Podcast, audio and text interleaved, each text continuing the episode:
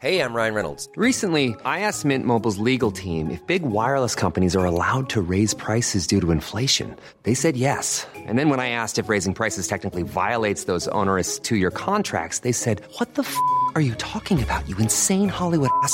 So to recap, we're cutting the price of Mint Unlimited from $30 a month to just $15 a month. Give it a try at mintmobile.com slash switch. $45 upfront for three months plus taxes and fees. Promo for new customers for limited time. Unlimited more than 40 gigabytes per month. Slows. Full terms at mintmobile.com.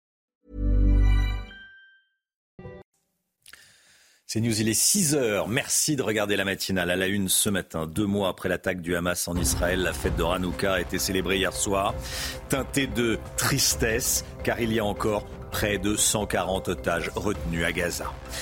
Une atteinte à la laïcité commise hier soir par Emmanuel Macron à l'Elysée, où justement la première bougie de Hanouka a été allumée dans le palais présidentiel. Le président de la République a assisté à cette cérémonie religieuse alors qu'il n'avait pas voulu participer à la marche contre l'antisémitisme. On s'en souvient, on va en parler avec vous. Gauthier Lebret, à tout de suite Gauthier. L'importation de drogue en France via nos ports s'amplifie dangereusement. Le ministre du Budget, responsable des douanes, dit vouloir s'y attaquer. Est-ce que ce sera suffisant? On en parle ce matin. Et puis les transports en Ile-de-France devraient être très perturbés pendant les Jeux Olympiques de cet été. Certains franciliens pourraient avoir du mal d'ailleurs à se rendre sur leur lieu de travail avec les transports en commun. On aura les explications de Marine Sabourin qui sera en plateau avec nous.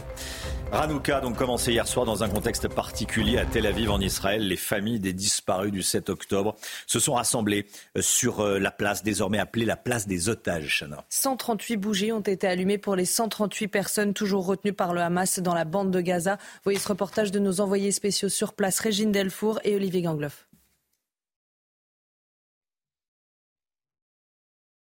La famille d'Omer allume la première bougie de Hanouka ici sur la place des otages à Tel Aviv. Omer a été kidnappé le 7 octobre alors qu'il était au festival de Nova à Reim. Sa petite amie a été tuée. Ricardo, son oncle, l'a vu dans une vidéo du Hamas et craint pour sa vie. On est désespéré, nous n'avons aucune nouvelle, nous ne savons pas ce qu'il se passe, nous ne savons pas s'il est vivant, aucun soutien, nous ne savons pas, nous sommes très inquiets, la Croix-Rouge ne fait pas son travail. Être présent était une évidence pour tous à l'image de Maya, dont le mari combat dans la bande de Gaza. Tout le monde connaît ici quelqu'un qui a été kidnappé, tué ou qui se bat à Gaza. Mon mari est dans l'armée pour défendre notre pays. Mon meilleur ami a perdu son frère. Il se bat à Gaza et sa sœur est otage. Les familles avec lesquelles nous avons pu échanger ne réclament qu'une seule chose, le retour des otages. Alors, hier soir, Emmanuel Macron a assisté à la cérémonie de, de Hanouka à l'Elysée, dans les salons du palais présidentiel. Il a euh, assisté à, euh, à l'allumage de la première bougie de la fête des Lumières euh, par le, grand rabbin de France. Des images qui ont donc suscité beaucoup de réactions politiques. Gauthier Lebret et de tous les bords. Hein. Alors si vous arrivez à suivre Emmanuel Macron, Romain, vous êtes très fort, puisque c'est le même président de la République qui a refusé d'aller à une marche on ne peut plus laïque contre l'antisémitisme pour, je cite, préserver l'unité de la nation, qui était vraiment un drôle d'argument, comme si euh, aller à une marche contre l'antisémitisme, qui n'était pas une marche favorable ou défavorable à la politique de Benjamin Netanyahou, non, une marche contre l'antisémitisme, comme si cela pouvait euh, diviser. Ça avait fait énormément euh, réagir, son absence avait fait énormément réagir. On lui disait, vous voulez faire l'unité avec qui? Avec ceux qui ne veulent pas aller à cette marche, à, à ceux qui s'opposent à cette marche, donc avec les, les antisémites Eh bien, pour se rattraper, Emmanuel Macron euh, outrepasse donc les règles de la laïcité et organise effectivement euh, la célébration de Hanouka dans la salle des fêtes de l'Élysée. Donc vous le disiez, ça fait réagir de tous les côtés. On commence avec les Républicains et le maire de Cannes, David Lisnard, qui dit la chose suivante. Comment peut-on refuser de participer à une marche civique contre l'antisémitisme au motif incongru et fallacieux de la sauvegarde de l'unité nationale et célébrer une fête religieuse au sein du palais présidentiel? À ma connaissance, c'est une première, contraire à la laïcité. Ça fait réagir aussi, moins surprenant, la France insoumise, puisqu'il donne du grain à moudre, le président. Il leur donne des arguments aux députés LFI. Thomas Porte, la laïcité est ce soir piétinée par le monarque présidentiel. Honteux. Ça fait réagir jusqu'au Rassemblement national Laurent Jacobelli, député de la Moselle, qui dit la chose suivante. Je comprends que cela puisse étonner. Je crois aussi comprendre pourquoi il l'a fait. En ne participant pas à la marche contre l'antisémitisme, Emmanuel Macron a envoyé un signal trouble à nos compatriotes de confession juive. Et avec cette séquence, il veut contrecarrer ce signal. Ça crée vraiment l'émoi euh, jusqu'en Israël, puisque j'ai vu la réaction d'un franco-israélien, ancien porte-parole de Tzal, qui dit eh bien, que ça montre une laïcité en France à géométrie variable et que ça va être compliqué ensuite d'expliquer aux maires qu'ils ne peuvent pas installer de crèche dans leur mairie. Merci beaucoup Gauthier. Voilà, de tous les bords. Hein, euh, euh, David Lisnard, maire, euh, maire de Cannes, et président de l'Association des maires de France, qui représente les maires de France, hein, avec les, toutes les histoires de crèches. De, voilà. c'est, au minimum maladroit hein, ce qu'il a fait. Je pense que ça part pas d'un mauvais sentiment, mais c'est au minimum maladroit, ça se fait pas. Et je rappelle qu'il n'y a toujours pas eu aussi de hmm. dommages pour les 40 Français franco-israéliens tués par le Hamas euh, il y a tout pile deux mois. Et c'était aussi pour ça qu'il a voulu faire ça, Emmanuel Macron, mais effectivement, c'était une maladresse. Voilà, il y, aura une date, on connaîtra la date dans, les prochaines semaines, parce qu'il y a encore des otages retenus. Merci beaucoup, Gauthier. Euh, qu'est-ce que vous pensez des annonces de Gabriel Attal pour remettre de l'exigence à l'école? Le ministre de l'Éducation nationale veut notamment redonner le dernier mot aux professeurs concernant le redoublement, ce qui implique de ne plus donner le droit aux familles de s'opposer au redoublement, comme c'est le cas aujourd'hui. Tiens, sondage Odoxa, Black Bomb Consulting pour le Figaro, vous êtes 86% à y être favorable au retour du redoublement. Et Gabriel Attal veut également s'inspirer de la méthode de Singapour pour les élèves de primaire pour pallier les lacunes en mathématiques notamment. Cette méthode, je le rappelle, est basée sur la pratique et le jeu. Eh bien, vous êtes 88% à y être également favorable. L'offensive terrestre s'intensifie dans la bande de Gaza. Hier, l'armée israélienne a mené des opérations à Ragnones dans le sud, Chana. Etzal affirme avoir tué des terroristes du Hamas et frappé des dizaines de cibles terroristes. Écoutez euh, le porte-parole de l'armée israélienne, Daniel Agari. Les forces de l'armée israélienne intensifient les combats au sud et au nord de la bande de Gaza. Nous sommes au cœur de combats persistants. Nous progressons par étapes, éliminant les terroristes, y compris les commandants de haut rang cachés dans les tunnels souterrains et détruisant l'infrastructure terroriste. Harold Diman avec nous. Harold, on vient d'entendre le porte-parole de l'armée israélienne qui dit que les combats dans la bande de Gaza s'intensifient. Qu'est-ce que ça veut dire concrètement des combats qui s'intensifient euh, dans la bande de Gaza d'un point de vue militaire? Alors d'un point de vue militaire, euh, euh, Tsahal a, déjà à peu près encerclé la ville de Gaza euh, la ville Gaza-Ville, dans le nord de la bande de Gaza, et euh, s'apprête à faire à peu près la même chose euh, dans le sud. Alors, euh, le sud, c'est euh, Khan Younes. C'est un immense euh, camp de réfugiés qui est devenu une ville au, fil des ans. Et c'est là-dedans, Khan Younes, que se cacherait le chef du Hamas. Donc cette avancée est très très violente. des combattants du Hamas sortent de tunnels sous terre et sont tués par des drones israéliens. Euh, euh, et donc, euh, c'est à millimètre par millimètre qu'on avance dans cette zone pour attraper le chef du Hamas, Yahya Sinwar, et Israël et Netanyahou particulièrement répètent sans arrêt, c'est maintenant le but des guerres, c'est tuer le chef du Hamas militaire.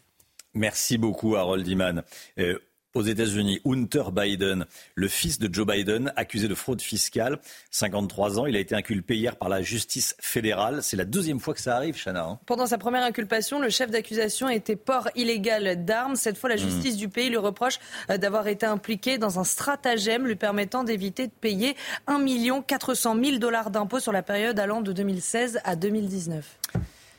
On s'en doutait. Mais euh, on en a désormais la, preuve. Le Havre, Dunkerque, Marseille, les ports de ces villes sont devenus des points d'entrée du trafic de drogue dans l'Hexagone. Le phénomène était connu. Il prend de l'ampleur, principalement pour la cocaïne, Chana. Et dans le Parisien, Thomas Cazenave, ministre des Comptes publics, annonce vouloir renforcer la lutte euh, contre ces trafics. Pour ce faire, des centaines de douaniers seront euh, redéployés et des scanners mobiles seront installés. Le récit de Mathieu Devez. Les ports du Havre, de Dunkerque et de Marseille sont devenus des portes d'entrée de la drogue en Europe. Voici le constat alarmant dressé par une note des douanes consultée par le Parisien. Selon le ministre français délégué au compte public Thomas Cazenave, c'est surtout le trafic de cocaïne qui connaît une forte augmentation. Les saisies ont été multipliées par 5 en 10 ans dans les ports européens. Tous les ports sont touchés, ceux d'Europe du Nord naturellement, mais aussi les nôtres. Selon l'Office européen des drogues et toxicomanie, 303 tonnes de cocaïne ont été saisies l'an passé, contre un peu plus de 58 tonnes en 2010, dont 10 seulement en France. Le ministre des Comptes publics appelle donc à être à la hauteur de la menace. Au regard de l'évolution du trafic, nous devons muscler notre réponse. Il faut faire de la lutte contre les stupéfiants dans les ports une priorité majeure de l'action de la douane pour les prochaines années. Première mesure décidée par Thomas Cazenave, le redéploiement de plusieurs centaines de douaniers vers les principaux ports et les ports secondaires. Notre objectif est d'être au plus près du terrain. Nous renforçons à la fois les équipes de contrôle, mais aussi celles de renseignement. Le ministre prévoit également d'installer d'ici à l'été prochain une dizaine de scanners mobiles, d'intensifier la coopération internationale et de signer des conventions avec les armateurs. Notre-Dame de Fourvière illuminée pour la fête des Lumières à Lyon. Elle a commencé hier, cette fête des Lumières. Elle va durer tout le week-end. Voilà, les Lyonnais ont bien de la chance d'habiter cette euh, belle ville. Parce que c'est magnifique, la fête des Lumières. Chana, c'est pas vous qui allez me démentir. Ah non, Hein pas du tout. Sur le terrain. Sur le Eh terrain, oui, exactement. Selon la tradition catholique qui vise à remercier la Vierge Marie, les Lyonnais déposeront un lumignon à leur fenêtre ce soir, le 8 décembre donc. Et le diocèse organise également une procession à cette date-là, en parallèle des festivités organisées par la ville. Voilà, et aujourd'hui, la messe de l'Immaculée Conception sera diffusée en direct sur CNews à 11h15 depuis la basilique Notre-Dame du Lot. Donc, messe, voilà, avec Émeric Pourbet qui euh, sera euh, avec nous euh, en plateau à 8h30 et qui commentera la, la messe à, sept- à 11h15, à partir de 11h15. Restez bien avec nous sur CNews. Ça va être un sacré foutoir, les JO 2024. A priori, a priori. Bon, euh, espérons que d'ici là, tout sera euh, arrangé, mais il y a des petits signaux qui me font dire que ça, il y a un gros risque que ce soit un sacré foutoir, notamment dans les transports. Est-ce qu'il y aura euh, assez de place dans les transports pour euh, transporter les spectateurs qui iront euh, voir les, compétitions et euh, les franciliens qui essaieront d'aller travailler avec le bus, le métro ou le RER On va voir ça dans un instant avec Marine Sabourin. Restez bien sur CNews, à tout de suite. CNews 6h15, tout d'abord le point info, tout ce qu'il faut savoir dans l'actualité ce matin. Chana Lousteau. Le projet de loi immigration arrive lundi à l'Assemblée nationale et ce matin, chez nos confrères de Nice Matin, Gérald Darmanin répète vouloir tendre la main aux députés LR. Il faut dire qu'hier, les Républicains ont fait chou blanc à l'Assemblée nationale pendant leur niche parlementaire. Leurs initiatives sur l'immigration ont toutes été rejetées. Parmi elles, on vous en parlait hier, la proposition de mettre fin à l'accord franco-algérien de 1968. Joe Biden a rappelé à Benjamin Netanyahou la nécessité absolue de protéger les civils. Pendant un appel téléphonique, le président américain a insisté sur l'importance de séparer la population civile du Hamas, notamment via les couloirs humanitaires. Il plaide d'ailleurs pour une aide beaucoup plus importante. Les combats font rage autour des plus grandes villes de Gaza, mettant parfois en péril la vie des Gazaouis. Et puis cela fait euh, cinq mois que le petit Émile a disparu dans le hameau du Haut-Vernay. Depuis le 8 juillet dernier, sa famille est sans nouvelles. L'enquête pour enlèvement, arrestation, détention et séquestration arbitraire sur mineurs de 15 ans se poursuit. En cinq mois, 36 perquisitions ont été menées par la gendarmerie dans six départements. Et pour le moment, personne n'a été interpellé et aucune piste n'est exclue. Voilà, et on se souvient tous hein, de l'appel euh, déchirant de la, de, de la mère d'Émile, euh, qui disait si vous savez quelque chose, dites-le. Voilà, euh, quelle que soit l'information, je suis prête à tout, mais je veux savoir. Bon, pour l'instant, a priori, en tout cas, euh, ça n'a rien donné, bien malheureusement. À 230 jours des Jeux Olympiques, il semble déjà y avoir quelques soucis d'organisation. Évidemment, ce sont les franciliens qui trinquent. Certains d'entre eux pourraient ne pas pouvoir se rendre au travail faute de place dans les transports. On veut tout savoir. Marine Sabourin avec nous. Bonjour Marine. Bonjour Romain. Bon, racontez-nous cet imbroglio. Eh bien Romain, tout commence par une lettre du préfet d'Île-de-France, Marc Guillaume, adressée au ministre des Transports, Clément Beaune. Dans cette lettre, dont le contenu a été révélé par le Canard enchaîné mercredi, Marc Guillaume souligne que les plans de transport actuels ne permettront pas d'acheminer les quelques 800 000 spectateurs qui devront tous les jours se rendre en transport public sur les sites olympiques. Selon lui, le seuil de saturation sera régulièrement dépassé sur certaines lignes. 68% des lignes de métro pourraient être saturées et la totalité des lignes de RER. Conclusion, si rien ne change, eh bien les spectateurs pourront se rendre sur les sites olympiques à condition que tous les autres voyageurs, les franciliens, soient dissuadés d'utiliser les transports en commun. Alors, que lui a répondu Clément Beaune, le ministre des Transports? Eh bien, que les engagements que le gouvernement a pris seront tenus avec notamment 15% d'offres de transport supplémentaires. Mais Clément Beaune reconnaissait tout de même hier chez nos confrères de France Info eh bien, qu'il y avait encore du boulot. Il a d'ailleurs invité les franciliens à faire plus de télétravail et prendre des congés euh, plus tôt pendant cette période. De même pour Valérie Pécresse, présidente Île-de-France Mobilité, qui a appelé euh, les franciliens qu'ils peuvent à télétravailler. Elle a tenu à rassurer les Français cet été lors des JO. Les franciliens pourront toujours traverser le bois de Boulogne à pied ou remonter la Seine à pied. Il y a pire en été. Il faut un moment ouvrir les chakras. C'est elle qui le dit. il faut un moment ouvrir les chakras. On va accueillir le monde et on est voilà le seul pays. Bon, j'ai pas la suite. Et on est le seul pays il ne s'en réjouit, pas. Il ne s'en réjouit pas. Voilà. Bon, elle a raison. Faut, euh, bon, voilà, c'est des problèmes qu'il va falloir régler. On a six mois pour les régler. Euh, il va falloir les, les, régler. Merci beaucoup, Marine Sabourin. Euh, à Paris, il n'y avait pas besoin de Jeux Olympiques pour que le trafic, trafic soit très, très perturbé hier. Hein. Oui, à la station Châtelet-Léal, hier, par exemple, une rupture de canalisation a endommagé un local technique de signalisation. Conséquence, la circulation des lignes de RER e A, B et D a été totalement interrompue, perturbant une partie importante du réseau souterrain des transports parisiens. Voilà maintenant plus de deux mois que les 138 otages restants sont entre les mains du Hamas. Parmi les otages libérés, certains ont été pris en charge à l'hôpital d'Ishilov de Tel Aviv, Chana. Depuis le 7 octobre, par mesure de sécurité, plusieurs services de cet établissement ont été déplacés en sous-sol dans le parking. Reportage de nos envoyés spéciaux Olivier Gangloff et Régine Delfour. Depuis le début du conflit, plus aucune voiture n'emprunte cette rampe. Pour des raisons de sécurité, l'hôpital d'Irilov à Tel Aviv a déplacé des unités de service dans le parking en sous-sol. Certaines étaient en effet dans la trajectoire des roquettes lancées depuis la bande de Gaza. Un déménagement plutôt bien accepté par les patients. C'est pas tout à fait, euh, comment dire, facile. Ce sont des conditions qui sont euh, évidemment euh, beaucoup moins bonnes que celles qu'ils avaient donc dans le, dans le département. Mais malgré tout, je crois que tout le monde y compris nos, patients, comprennent qu'ils sont, font partie d'un processus qui est un processus extrêmement complexe. Cet hôpital a pris en charge récemment des otages de retour de captivité, mais aussi des soldats blessés au combat. Un mortier nous a touchés directement et a fait un trou dans le blindage à l'intérieur. Trois d'entre nous ont été blessés. Nous avons immédiatement été évacués.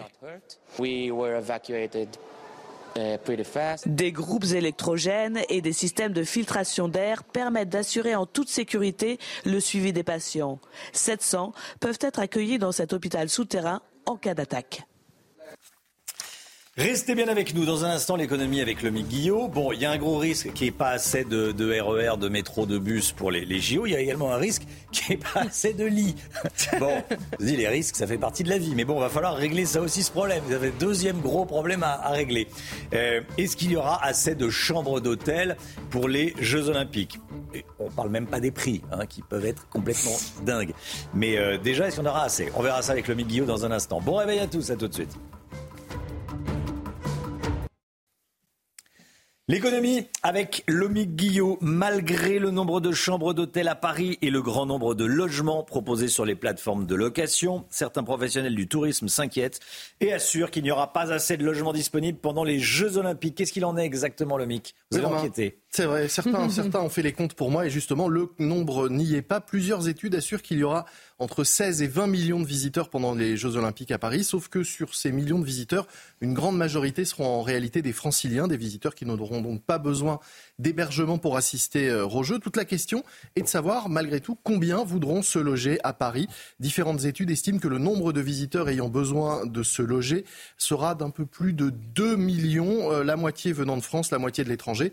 Alors évidemment, tous ne resteront pas pendant la totalité de la durée des Jeux. Certains logeront à plusieurs dans une chambre d'hôtel ou une location. Enfin, chacun fait comme il veut. Mais une étude de Statista estime précisément les besoins d'hébergement il se monte à 877 000 places, vous le voyez. Or, quand on fait le total, et Statista l'a fait vraiment dans le détail, on, 180, on a voilà, 181 000, logements euh, manquants qu'il va donc falloir trouver. Alors comment peut-on combler ce manque alors que la date approche? Eh bien, euh, déjà, disent certains professionnels du tourisme, en évitant de prendre maintenant des mesures qui visent à limiter les locations de courte durée type Airbnb.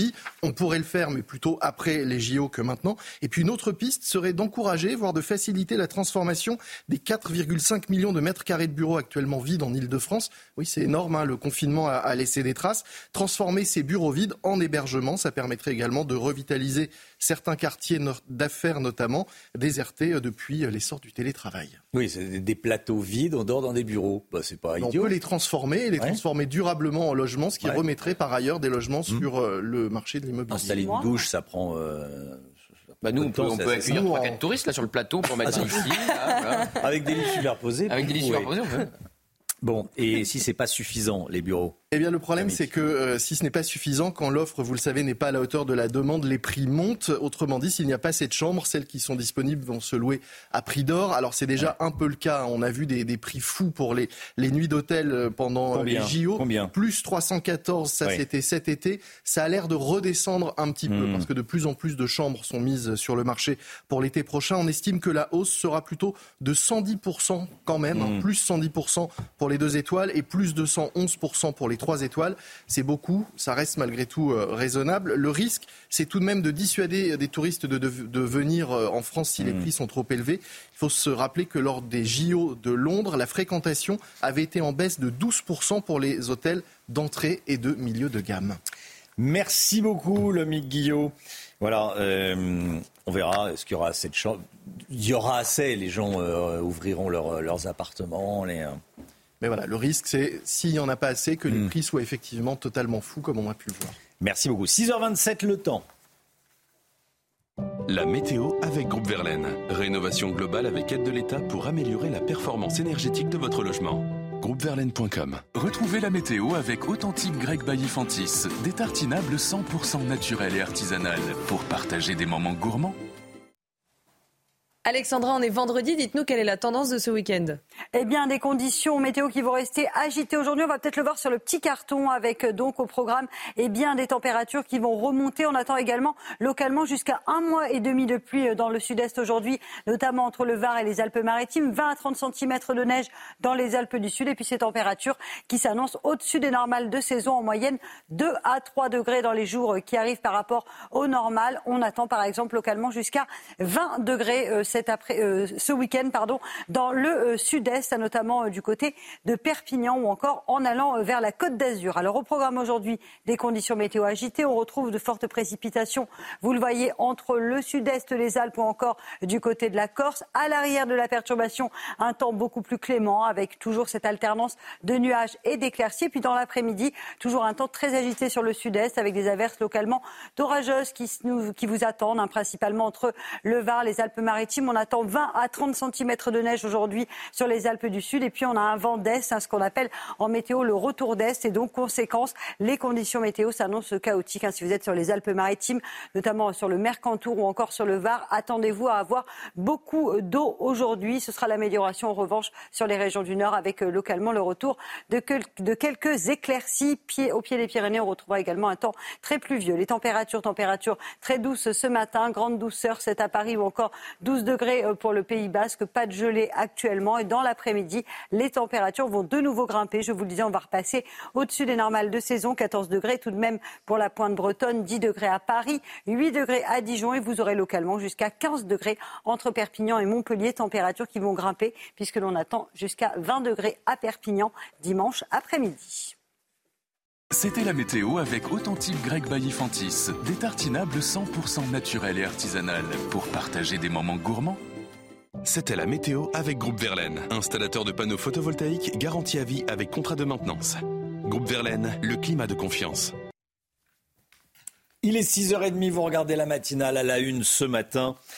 Les quartiers est de Nice gangrénés par le trafic de drogue. Les Niçois n'en peuvent plus. Le ministre de l'Intérieur Gérald Darmanin est attendu aujourd'hui dans la ville des Alpes-Maritimes. On est allé sur place. Vous allez voir.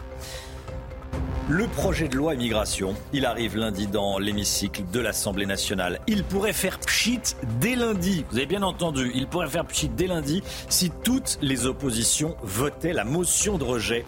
Tension maximum, nous dira Gauthier Lebret. A tout de suite, Gauthier. Des menaces de mort contre le maire de Montoire de Bretagne en Loire-Atlantique. Il est obligé de vivre sous protection policière. Un maire sous protection policière. Nos informations. Et puis dans un an, jour pour jour, la cathédrale Notre-Dame de Paris rouvrira ses portes, cinq ans après le terrible incendie qui avait frappé l'édifice. À cette occasion, cette occasion, Emmanuel Macron visite aujourd'hui le chantier de la reconstruction. Gérald Darmanin se rend donc aujourd'hui à Nice, le ministre de l'Intérieur qui fait de la lutte contre le trafic de drogue une de ses priorités. Dans les quartiers est de la ville, la situation est préoccupante, on peut le dire, sans se tromper. Barrage filtrant, guetteurs, trafic, règlement de compte, les dealers font la loi. On est retourné route de Turin. Quelle est la situation aujourd'hui? Certains habitants ont accepté de témoigner pour nous raconter leur quotidien. Reportage avec le récit d'Augustin Donadieu. Il y a quatre mois, voici à quoi ressemblait le quotidien des habitants de ce quartier à l'est de Nice. Des dealers en pleine activité aux yeux de tous et des Niçois qui devaient montrer patte blanche pour entrer dans leur quartier. Aujourd'hui, les habitants de la cité Bon Voyage décrivent la même atmosphère. Ils sont exaspérés. On n'est pas en sécurité, voilà. Donc il faut faire quelque chose. Voilà, c'est tout. Si on fait rien, c'est fini, on est foutu. On fait que payer pour, pour, les étrangers, pour, pour les drogués, pour, pour tout le monde. Voilà. Même si les images de notre journaliste ne permettent pas de distinguer les points de deal, les guetteurs sont encore là et le trafic toujours en activité. Dans certains quartiers, euh, c'est les zones de non-droit et c'est pas nouveau et c'est de pire en pire. Ils continuent euh, en toute euh, impunité à faire leur trafic et ça ne changera pas. Il faut une volonté politique, c'est tout. Pourtant, mardi, les autorités ont démantelé un important trafic de drogue. Ils ont mis la main sur 188 kilos de cannabis, 1,7 kg de cocaïne et près de 500 000 euros. Gérald Darmanin est attendu à la mi-journée dans la cité niçoise. Un déplacement en deux temps. D'abord dans la cité des Moulins gangrénée par le trafic de drogue, puis à la frontière franco-italienne pour parler immigration. Voilà, et on sera avec un policier hein, à 7h10. Soyez là si vous le pouvez, bien sûr. On sera avec Laurent, délégué départemental Alliance 06. Euh, voilà, on va parler de ce qui se passe à, Nice. 138 personnes sont toujours entre les mains du Hamas dans la bande de Gaza, Chana. Plus de deux mois après les attaques du 7 octobre, les familles vont se relancer euh, dans une tournée européenne entre peur et espoir. Je vous propose d'écouter certains d'entre eux. Essayez d'assembler un puzzle sur son état, mais vous ne savez pas quel est son état. Et vous savez que le Hamas les torture probablement. Et chaque minute qui passe, il court un grand risque pour sa vie.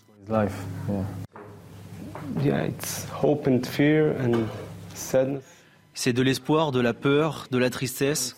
J'ai encore l'espoir de revoir mon frère. Et la peur, eh bien, je suis vraiment inquiet pour la vie de mon frère, parce que je sais qui sont ceux qui le retiennent. Nous parlons là de monstres.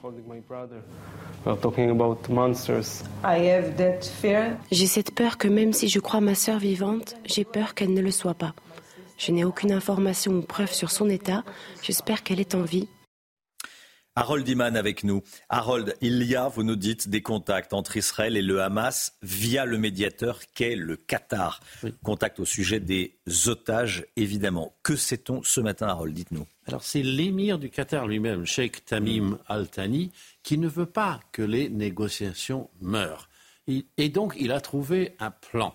Il voudrait qu'au Conseil de sécurité euh, des Nations Unies, euh, la communauté internationale force la main à Israël pour revenir à la table des euh, négociations. Et c'est pour ça que dans quelques heures, au Conseil de sécurité, une motion de la Ligue arabe, ça veut dire tous ces pays de la Ligue arabe, va être proposée pour amener à une trêve longue. Et le Hamas, lui, bloque un petit peu, mais pas tout à fait, en disant que la restitution des otages dépend de la cessation de l'agression israélienne. Mais derrière tout cela, il y a les États-Unis. Les États-Unis disent aux Israéliens, écoutez, soyez un peu plus euh, coulants. Et c'est pour cela qu'Israël laisse beaucoup de carburant entrer depuis euh, quelques heures euh, dans Gaza.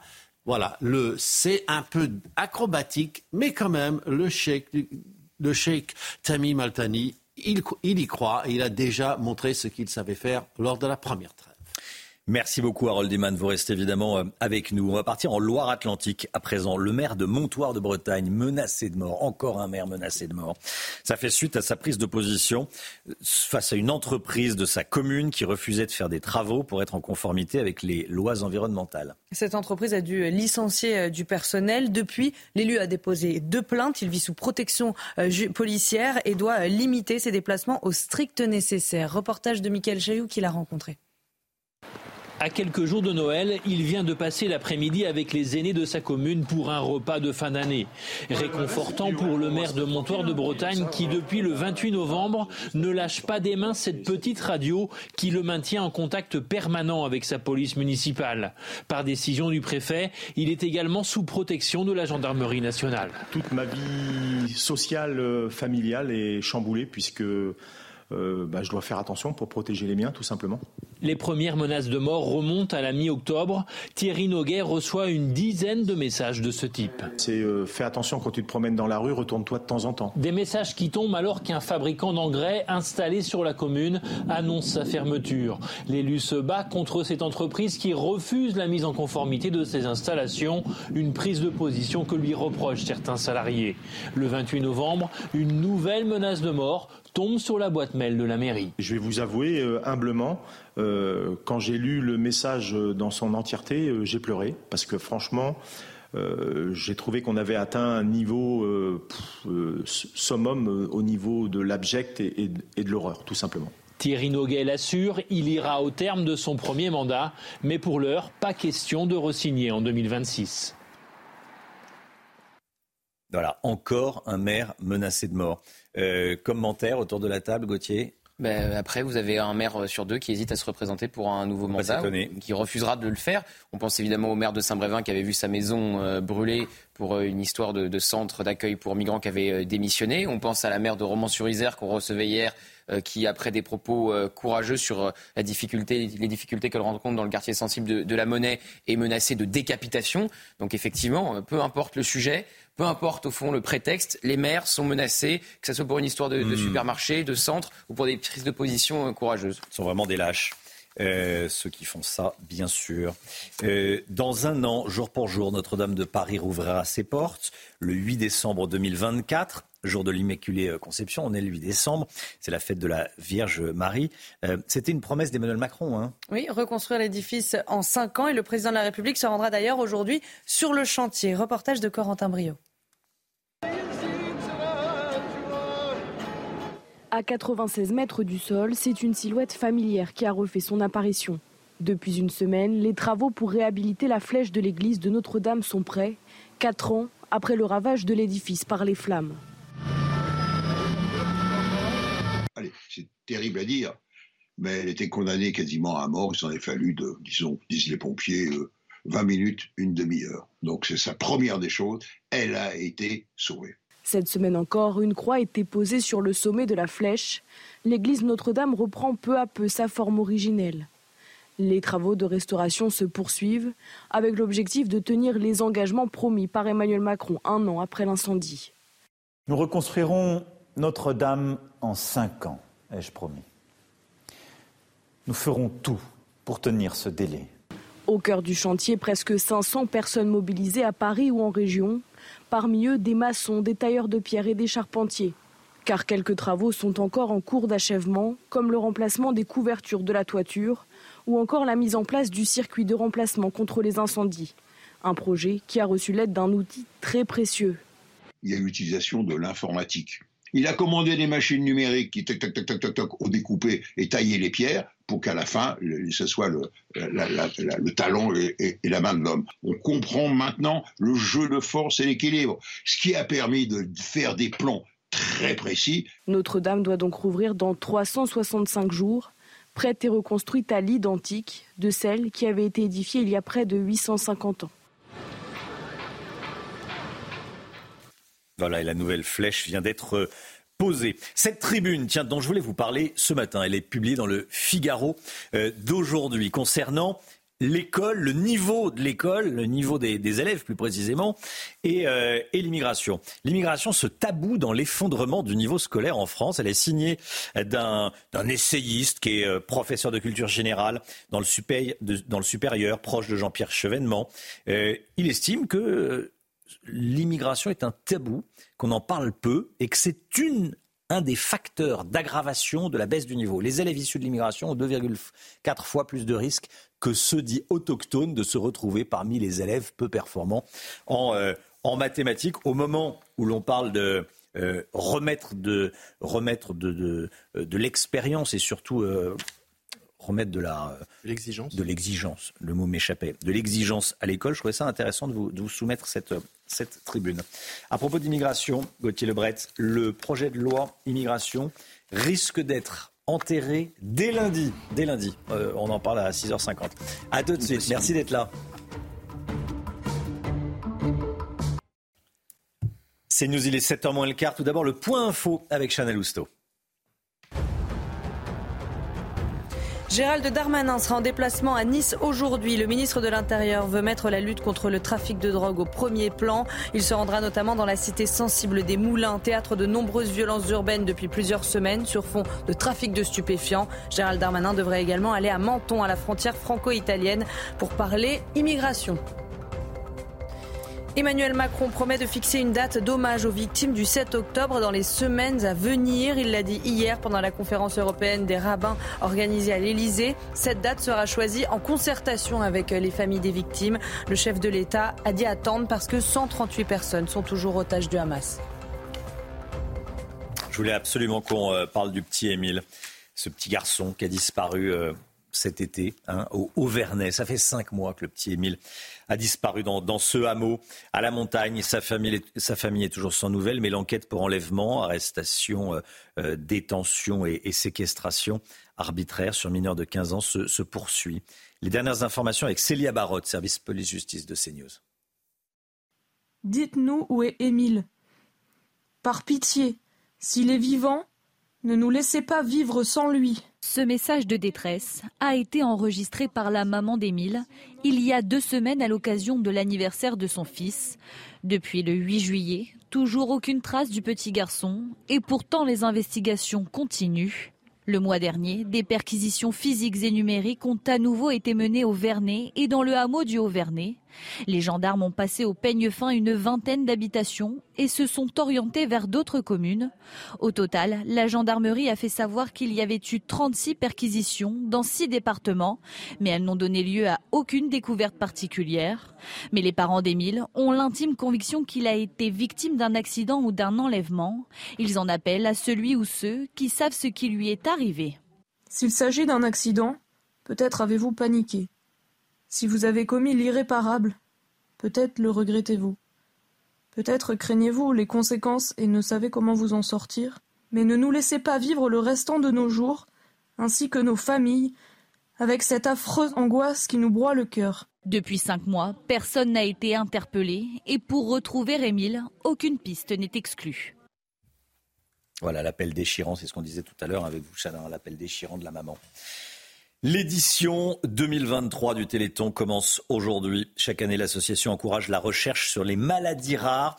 Et à cette occasion, on est allé à la rencontre de Mathilde Fabre. Atteinte du syndrome euh, de myasthénique congénitale, elle a vécu presque toute sa vie en fauteuil roulant. Aujourd'hui, elle marche à nouveau grâce au Téléthon. Reportage d'Amina Tadem et de Fabrice Elsner. Ça, c'était ma vie euh, avant qu'on trouve le diagnostic pour ma maladie. Mathilde a passé 20 ans de sa vie dans un fauteuil roulant.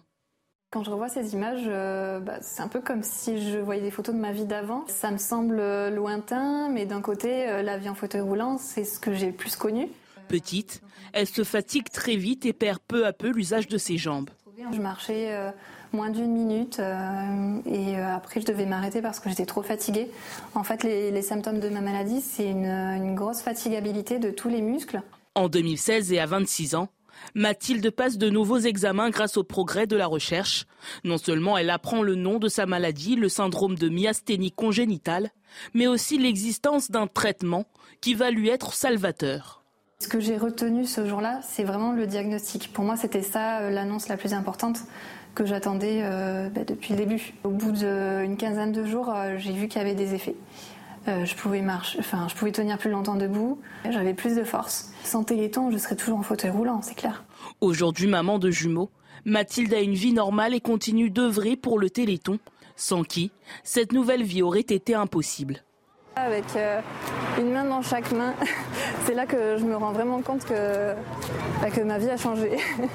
La 37e édition du Téléthon se tient jusqu'au 9 décembre.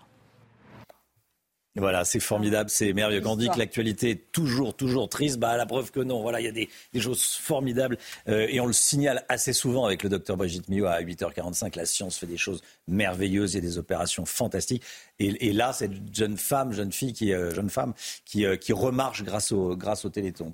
C'est émouvant presque. Très émouvant. C'est très, pas, presque. Elle a passé pratiquement toute sa vie en fauteuil roulant et aujourd'hui elle remarche pour faire un don 36-37. Ça démarre aujourd'hui le, Téléthon. Voilà, faites un don au, 36-37. Allez, 6h49, dans un instant le projet de loi immigration qui pourrait faire pchit, qui pourrait être enterré dès lundi. Restez bien sur CNews, à tout de suite. La politique. Et si le projet de loi immigration était enterré à l'Assemblée nationale dès lundi? Ce serait un échec terrible pour Gérald Darmanin. Gauthier Lebret, c'est une possibilité et oui, le projet de loi pourrait être rejeté dès lundi. Ça serait évidemment un échec, vous le disiez Romain, retentissant pour euh, Gérald Darmanin, un échec même personnel qui pourrait obscurcir pendant un temps son euh, avenir euh, politique. Alors, je vous explique comment. Les écologistes ont déposé ce qu'on appelle une motion de rejet. Si cette motion est adoptée, le texte n'est même pas débattu au sein de l'hémicycle à l'Assemblée. Il est tout de suite rejeté. Alors pour cela, il faut les voix de l'entièreté de la NUPES. Ça, c'est très probable elle ne devrait pas manquer, mais il faut aussi les voix des Républicains et du Rassemblement national. Si les députés de Marine Le Pen et ceux d'Éric Ciotti votent cette motion, terminé, le texte est rejeté. Alors, le RN, euh, ils prennent un plaisir euh, malin à ne pas donner leur intention pour, euh, disent-ils, laisser le suspense jusqu'à lundi quand la motion de rejet des écolos va arriver dans l'hémicycle. Mais hier, Olivier Marlex, patron des députés LR, a dit qu'il était tenté de voter cette motion des écologistes. Pour reprendre un titre, du site du JDD, Marlex veut faire alliance avec Sandrine Rousseau. Et oui, tout son groupe ne devrait pas le suivre dans cette entreprise, mais une vingtaine de députés LR ont envie de voter euh, cette motion de rejet. Une vingtaine sur 62 députés LR. D'autres, au contraire, s'étranglent depuis la déclaration d'Olivier Marlex. Bref, comme sur tous les sujets, les LR sont divisés. Éric Ciotti, là aussi une information du site du GDD, devrait donner son point de vue et la ligne à suivre. Ça ne veut pas dire qu'il sera suivi par tout le monde dans une interview ce week-end.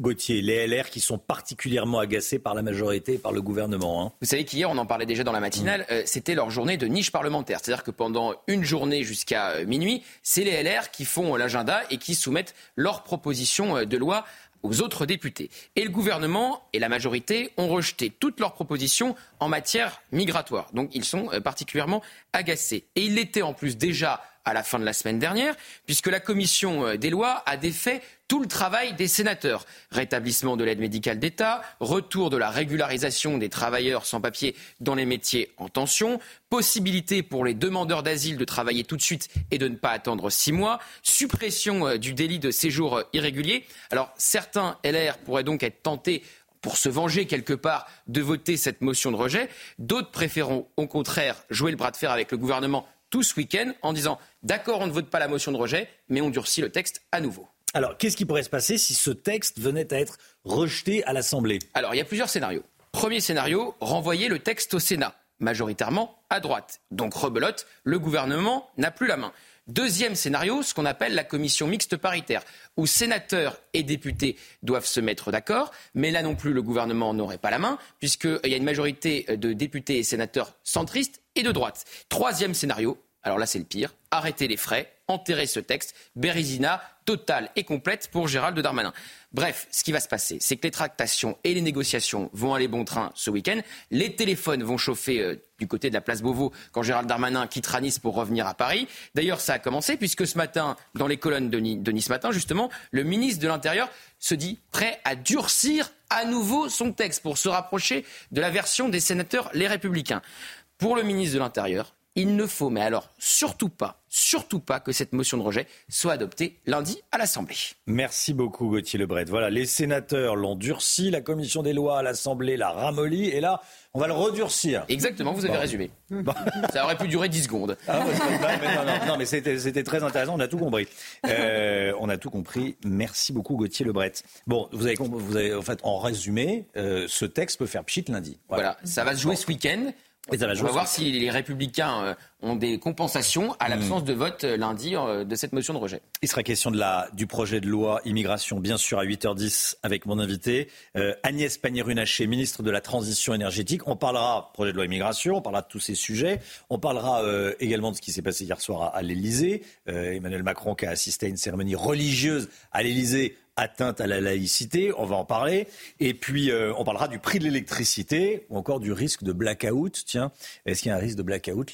L'hiver pourrait être euh, froid. Est-ce qu'il y a un risque de blackout de nos centrales nucléaires? Je poserai la question à Agnès Pannier-Runacher, bien sûr. 8h10, soyez là. 6h57, le temps, Alexandra Blanc.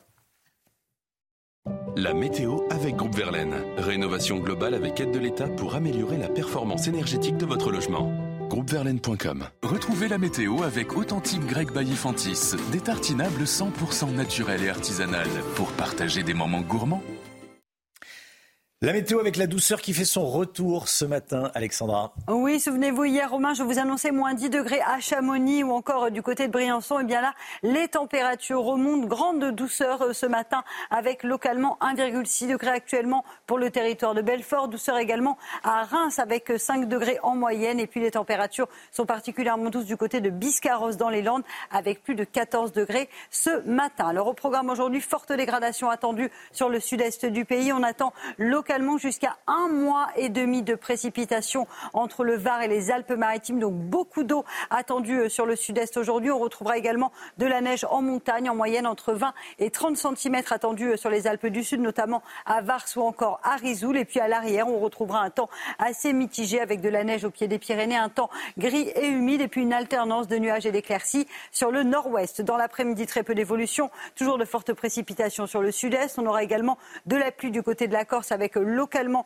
de la neige au-delà de 1500 mètres d'altitude sur les montagnes de l'île de Beauté. Et puis on a ce qu'on appelle en météo un retour d'Est avec donc de nouveau de la neige attendue, un temps très agité entre les Alpes, le Mercantour ou encore l'extrême sud-est. On retrouvera également de la pluie au pied des Pyrénées et puis partout ailleurs, globalement de bonnes conditions avec une alternance de nuages et d'éclaircies entre la Bretagne et les régions du Nord. Les températures, grande douceur ce matin, on vous l'annonçait, avec 7 degrés à Lyon ou encore 10 degrés pour le Bordelais. Dans l'après-midi, les températures température remonte. Elle repasse d'ailleurs au-dessus des normales de saison. 10 degrés à Paris, 14 degrés en moyenne pour la pointe bretonne. Vous aurez 13 degrés à La Rochelle, 8 degrés à Dijon et tout de même 15 degrés attendus entre Perpignan et Montpellier. D'ailleurs, ce week-end s'annonce très doux dans le sud puisque localement, on pourrait avoir jusqu'à 20 degrés à Perpignan dimanche. Samedi, journée chaotique de la pluie sur 90% du territoire avant une légère amélioration dimanche et surtout la douceur va primer en fin et début de semaine avec des températures qui s'annoncent particulièrement douce pour la saison.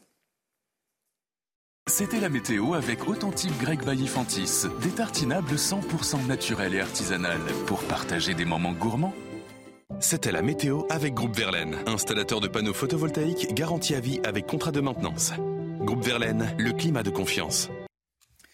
Il est bientôt 7 heures. Vous regardez la matinale de CNews à la une ce matin. Deux mois après l'attaque du Hamas en Israël, la fête de Hanouka a été célébrée hier soir, teintée de tristesse, car il y a encore près de 140 otages retenus à Gaza. Hier, l'armée israélienne a mené des opérations à Ran dans le sud. On sera en direct avec notre envoyé spécial Vincent Fandège, avec Jérôme Ramp. Nous à tout de suite, Vincent.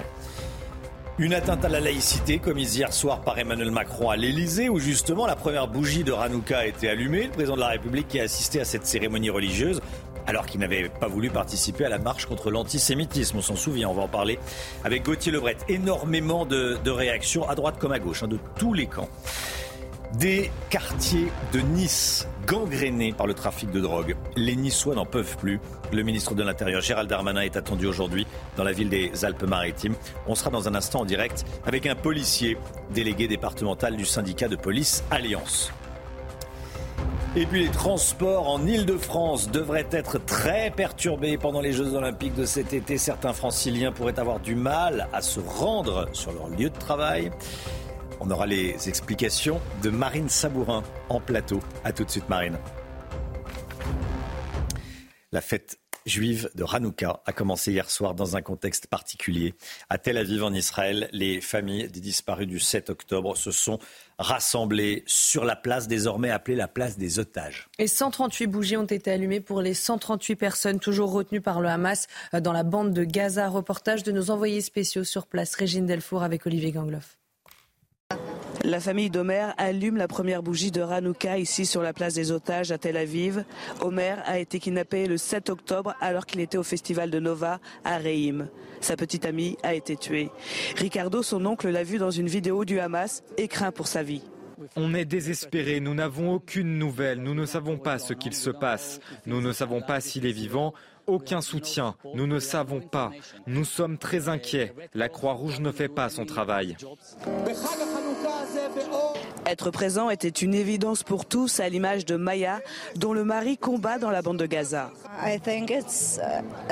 Tout le monde connaît ici quelqu'un qui a été kidnappé, tué ou qui se bat à Gaza. Mon mari est dans l'armée pour défendre notre pays. Mon meilleur ami a perdu son frère. Il se bat à Gaza et sa sœur est otage. Les familles avec lesquelles nous avons pu échanger ne réclament qu'une seule chose, le retour des otages.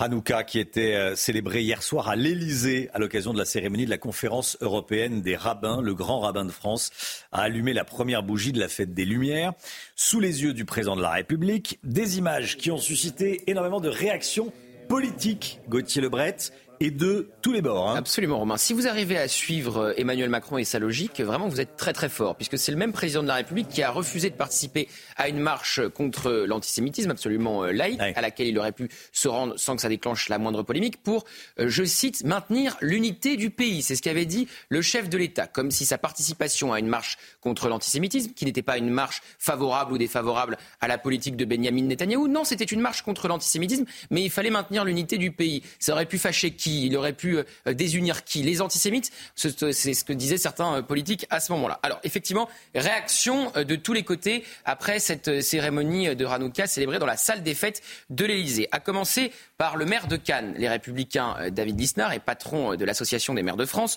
Comment peut-on refuser de participer à une marche civique contre l'antisémitisme au motif incongru et fallacieux de la sauvegarde de l'unité nationale et célébrer une fête religieuse au sein du palais présidentiel? À ma connaissance, c'est une première contraire à la laïcité. Réaction évidemment aussi des députés LFI, parce que Emmanuel Macron leur donne du, grain à moudre, des arguments. Thomas Porte, député LFI, la laïcité est ce soir piétinée par le monarque présidentiel honteux. Réaction également du Rassemblement national et de son porte-parole Laurent Jacobelli. Je comprends que cela puisse étonner, je crois aussi comprendre pourquoi il fait cela en ne participant pas à la marche contre l'antisémitisme. Emmanuel Macron envoie un signal trouble à nos compatriotes de confession juive et avec cette séquence, il veut contrecarrer ce euh, signal. Effectivement, ça fait réagir jusqu'en Israël. J'ai vu une réaction d'un franco-israélien, ancien porte-parole euh, de euh, qui dit que la laïcité en France avec cette cérémonie est donc à géométrie variable et que ça va être très compliqué ensuite d'expliquer aux maires qu'ils ne peuvent pas installer de crèches dans leur mairie. Merci beaucoup Gauthier Lebret. On va partir en Israël. Euh, l'offensive terrestre s'intensifie dans la bande de Gaza. L'armée israélienne a mené des opérations à Ragnones, dans le sud de la bande de Gaza. Tsahal affirme avoir tué des terroristes du Hamas et frappé des dizaines de cibles terroristes. Chana. Et on rejoint tout de suite nos envoyés spéciaux en Israël. Vincent Fandège avec Jérôme Rampenou pour les images. Vincent, euh, vous êtes à Tel Aviv. Dites-nous quelles sont les avancées militaires de ces dernières heures. Tsahal a annoncé avoir encore intensifié un petit peu plus les combats dans les bastions du Hamas, à la fois dans le nord et dans le sud de la bande de Gaza, assure éliminer des combattants tous les jours, des combattants du Hamas dans, dans la bande de Gaza. Deux dirigeants euh, importants euh, de l'organisation terroriste ont d'ailleurs été euh, tués ces dernières heures. Ce sont les dernières infos de la part du porte-parole de l'armée israélienne. Les bombardements et notamment les combats de rue ont été particulièrement violents cette nuit encore dans la ville de, de Khan Yunis, dans le sud de la bande de Gaza. Et puis, il y a ces clichés, ces photos et vidéos qui émergent sur les réseaux sociaux depuis quelques heures, depuis hier soir, où l'on voit des combattants du Hamas à genoux, menottés dans la rue, qui se seraient rendus à l'armée israélienne. Alors, il nous est impossible, nous, eh bien, de préciser quand ces clichés ont été pris, ni même de localiser. Néanmoins, l'armée israélienne a précisé qu'effectivement, elle arrêtait toutes les personnes qui étaient restées dans les bastions du Hamas dans la bande de Gaza, qu'elle les interrogeait sans pour autant euh, dire que ces personnes étaient affiliées ou non euh, au Hamas. Et puis enfin, cette toute dernière information, le poste frontière de Kerem Shalom dans l'extrême sud d'Israël sera euh, ouvert dans les prochains jours. On ne sait pas encore quel jour exactement pour laisser passer de l'aide humanitaire. Merci beaucoup Vincent. Vincent Fandège en direct d'Israël avec Jérôme Rampenou. Hunter Biden, fils de Joe Biden, accusé de fraude fiscale. Il a été inculpé hier par la justice fédérale américaine. C'est la deuxième fois que ça arrive, Chana. Hein. Pendant sa première inculpation, le chef d'accusation était port illégal d'armes. Cette fois, la justice du pays le reproche euh, d'avoir été impliqué dans un stratagème lui permettant euh, d'éviter de payer 1 400 000 dollars d'impôts sur la période 2016-2019. Que pensez-vous des annonces de Gabriel Attal pour remettre de l'exigence à l'école? Le ministre de l'Éducation qui veut notamment redonner le dernier mot aux professeurs concernant le redoublement des élèves, ce qui implique de ne plus donner le droit aux familles de s'opposer au, redoublement. Selon un sondage Odoxa Blackbone Consulting pour le Figaro, vous êtes 86% à y être favorable. Elles sont bien accueillies, ces, mesures Attal. Hein. Oui, autre mesure, Gabriel Attal veut également s'inspirer de la méthode de Singapour pour les élèves de primaire pour pallier les lacunes en mathématiques, notamment cette méthode, je le rappelle, est basé sur la pratique et les jeux, eh bien vous le voyez, vous êtes également 88% à y être favorable. À 230 jours des Jeux Olympiques, il semble déjà y avoir quelques soucis d'organisation. Évidemment, ce sont les franciliens qui trinquent. Certains d'entre eux pourraient ne pas pouvoir se rendre au travail, faute de place dans les transports. Marine Sabourin avec nous. Marine, racontez-nous cet imbroglio.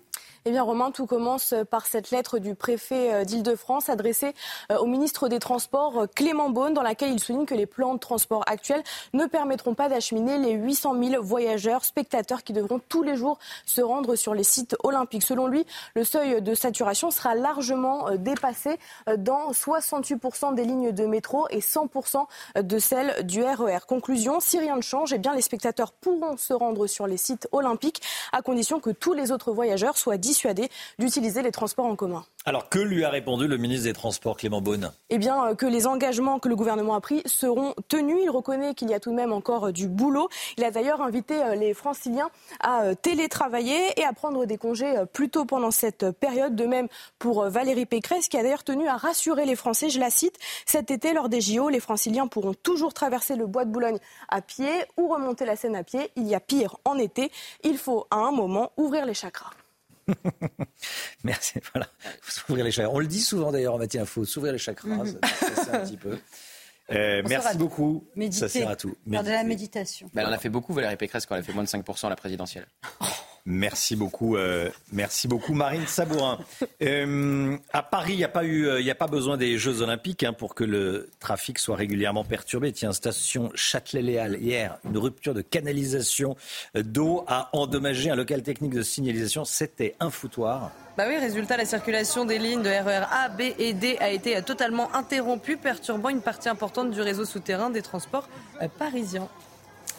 Et puis c'est aujourd'hui la fête des Lumières à Lyon, ça va être magnifique. À ce sujet, sachez qu'il y aura euh, une messe aujourd'hui, messe de l'Immaculée Conception sur CNews à partir de 11h15 avec Émeric Pourbet pour la commenter. Il sera avec nous à 8h30. Restez bien sur CNews. Dans un instant, on va aller à Nice.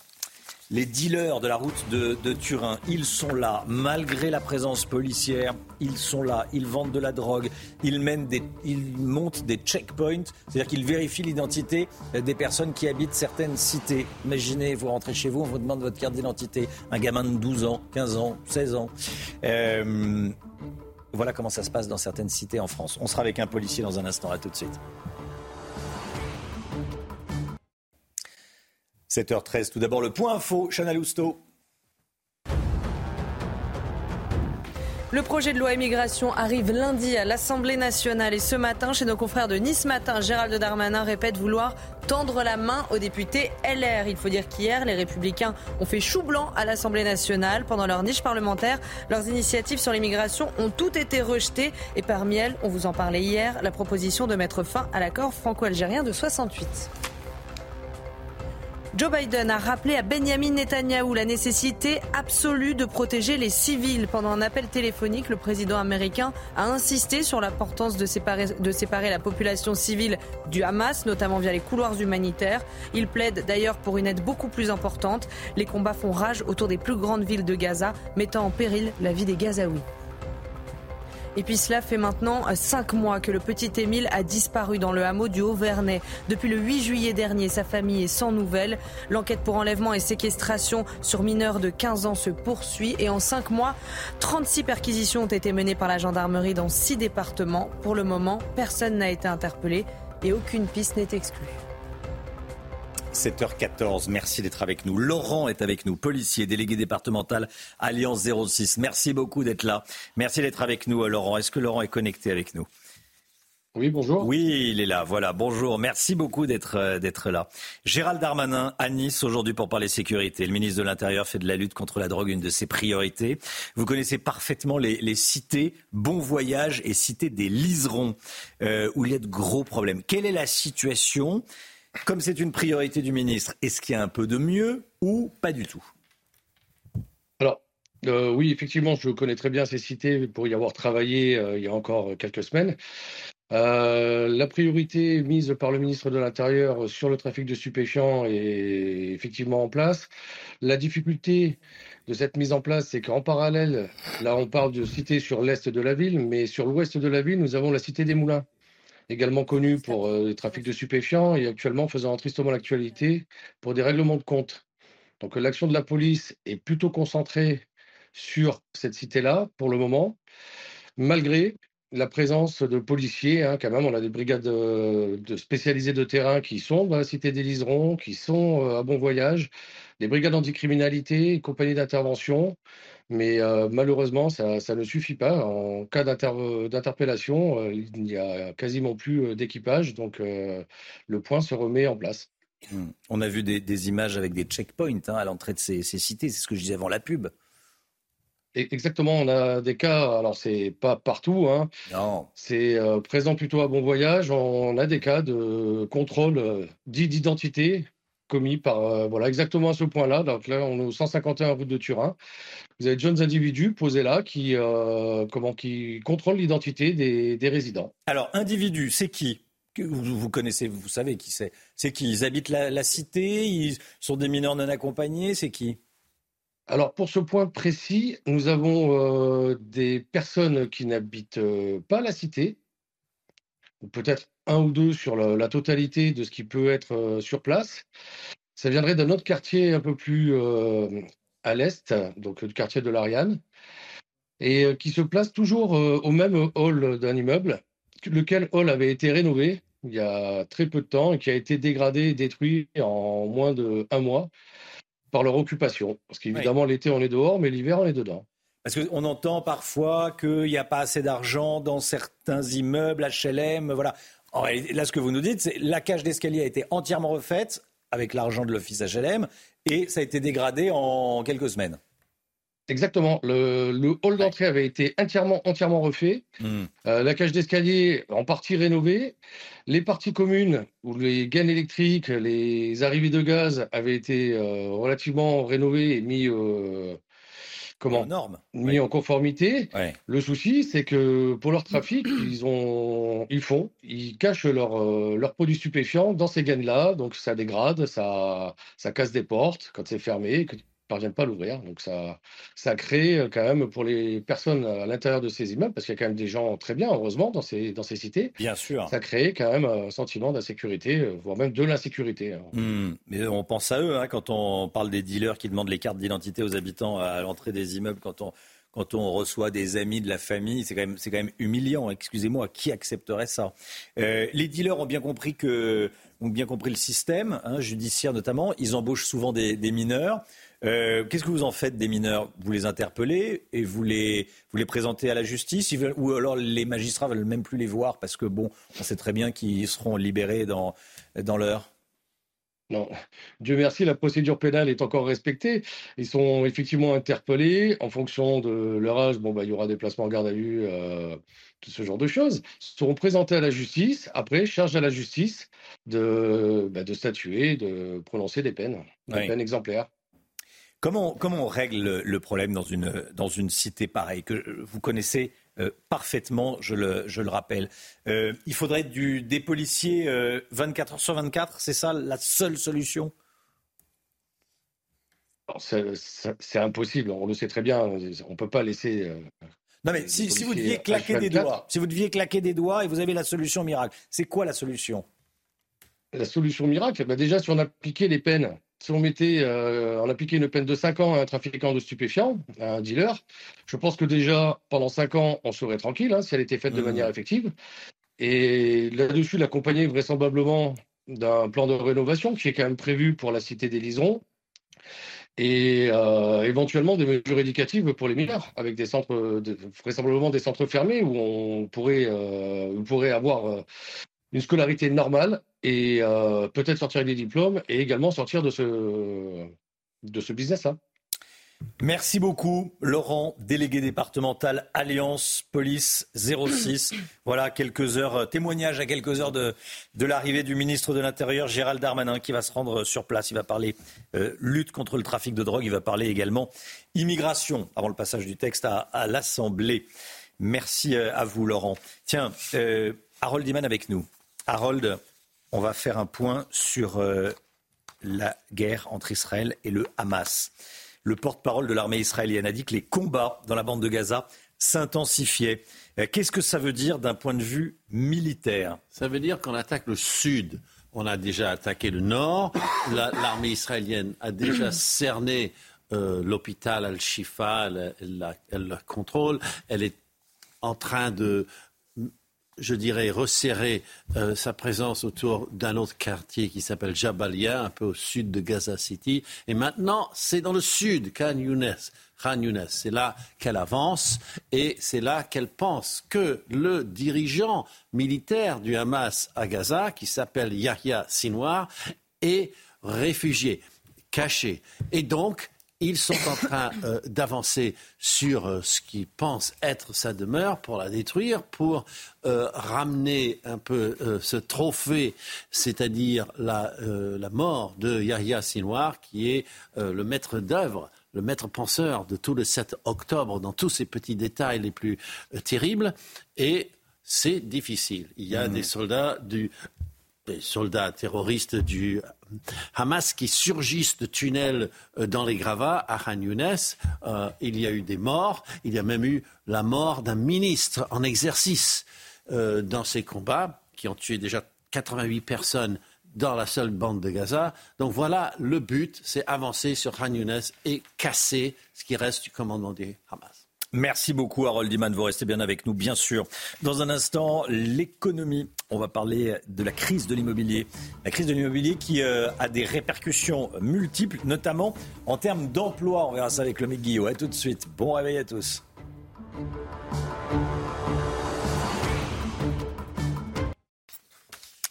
L'économie, l'économie avec vous, Lomique Guillot. On va parler de la crise de l'immobilier. Euh, les problèmes d'immobilier qui pourraient être un frein au plein emploi. Expliquez-nous. Oui, exactement. Hein. tout simplement parce qu'en raison des prix actuels de l'immobilier, de plus en plus de candidats disent qu'ils ont des difficultés à se loger à proximité des bassins d'emploi et une part importante renonce même carrément à rejoindre certaines entreprises tout simplement parce qu'ils ne trouvent pas de logement à proximité. Ainsi, 19% des petites entreprises qui ont du mal à recruter en ce moment signalent que des candidats ont renoncé à les rejoindre pour des raisons liées à l'accès au logement. C'est une enquête de la CPME, la Confédération des PME, publiée hier.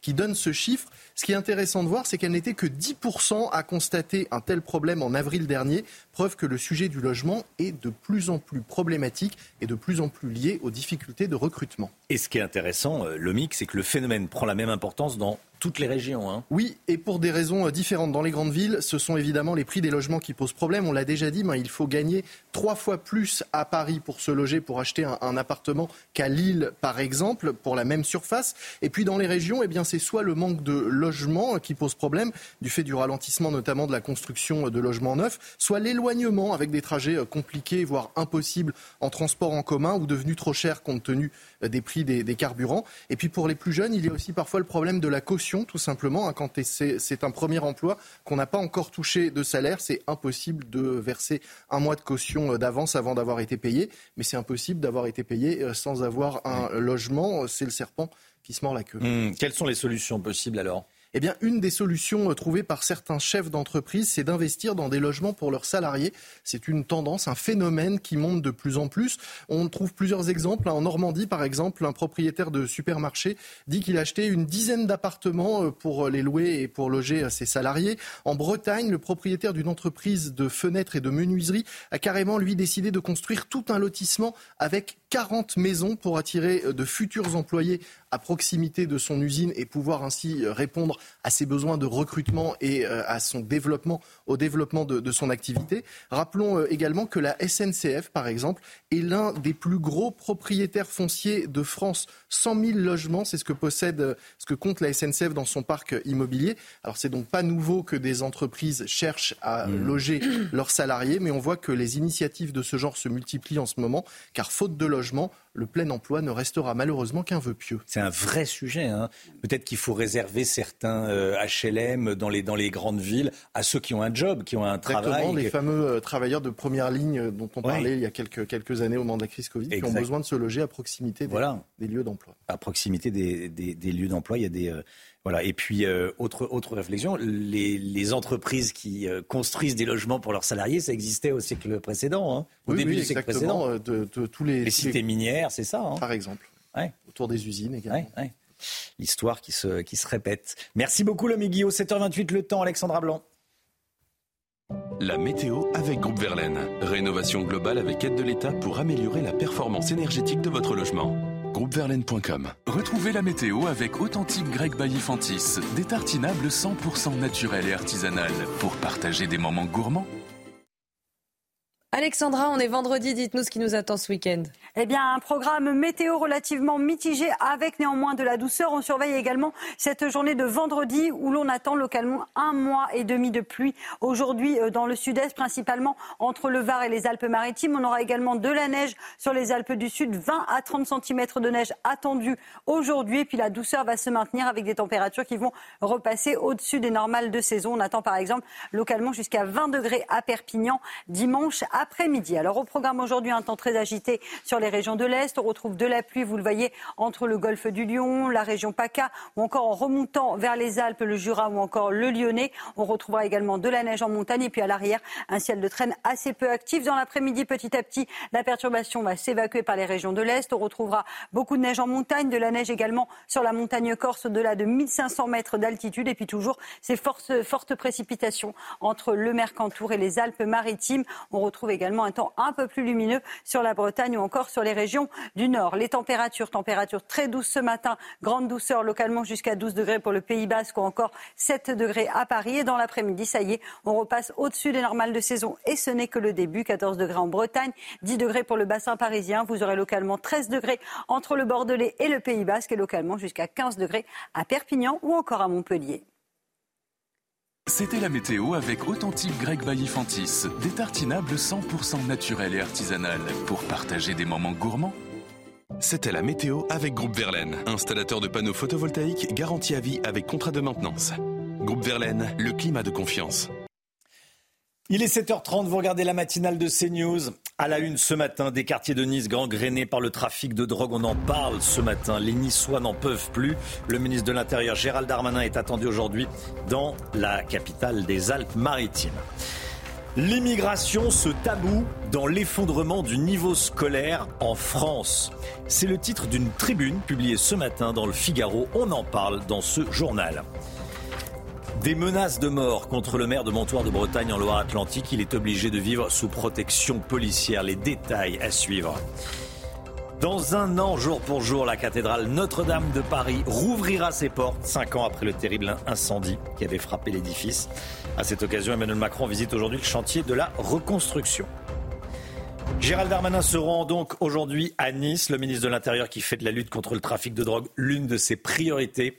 L'un des euh, quartiers de Nice, il y en a quelques-uns, euh, l'un des quartiers de Nice est particulièrement gangréné par le trafic de drogue. Ça se passe essentiellement dans les quartiers Est où la est, où la situation est préoccupante, Chana. Oui, barrage filtrant, guetteur, trafic, règlement de compte. Là-bas, ce sont les dealers qui font la loi. Alors, on est retourné route de Turin pour voir quelle était la situation euh, aujourd'hui. Certains habitants ont accepté de témoigner pour nous raconter leur quotidien. Reportage CNews sur place avec le récit euh, d'Augustin Donadieu. Il y a quatre mois, voici à quoi ressemblait le quotidien des habitants de ce quartier à l'est de Nice.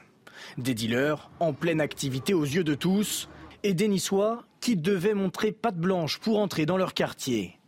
Aujourd'hui, les habitants de la cité Bon Voyage décrivent la même atmosphère. Ils sont exaspérés. On n'est pas en sécurité. Voilà. Donc il faut faire quelque chose. Voilà, c'est tout. Si on fait rien, c'est fini, on est foutu. On fait que payer pour, pour, les étrangers, pour, pour les drogués, pour, pour tout le monde. Voilà. Même si les images de notre journaliste ne permettent pas de distinguer les points de deal, les guetteurs sont encore là et le trafic toujours en activité. Dans certains quartiers, euh, c'est les zones de non-droit et c'est pas nouveau et c'est de pire en pire. Ils continuent euh, en toute euh, impunité à faire leur trafic et ça ne changera pas. Il faut une volonté politique, c'est tout. Pourtant, mardi, les autorités ont démantelé un important trafic de drogue. Ils ont mis la main sur 188 kilos de cannabis, 1,7 kg de cocaïne et près de 500 000 euros. Gérald Darmanin est attendu à la mi-journée dans la cité niçoise. Un déplacement en deux temps. D'abord dans la cité des Moulins gangrénée par le trafic de drogue, puis à la frontière franco-italienne pour parler immigration. 138 personnes sont toujours entre les mains du Hamas dans la bande de Gaza. Plus de deux mois après les attaques du 7 octobre, les familles vont euh, se lancer dans une tournée européenne, une nouvelle fois, Chana. Elles se disent entre la peur et l'espoir. Je propose d'écouter le témoignage de certains d'entre eux. Vous essayez d'assembler un puzzle sur son état, mais vous ne savez pas quel est son état. Et vous savez que le Hamas les torture probablement. Et chaque minute qui passe, il court un grand risque pour sa vie. C'est de l'espoir, de la peur, de la tristesse. J'ai encore l'espoir de revoir mon frère. Et la peur, eh bien je suis vraiment inquiet pour la vie de mon frère, parce que je sais qui sont ceux qui le retiennent. Nous parlons là de monstres.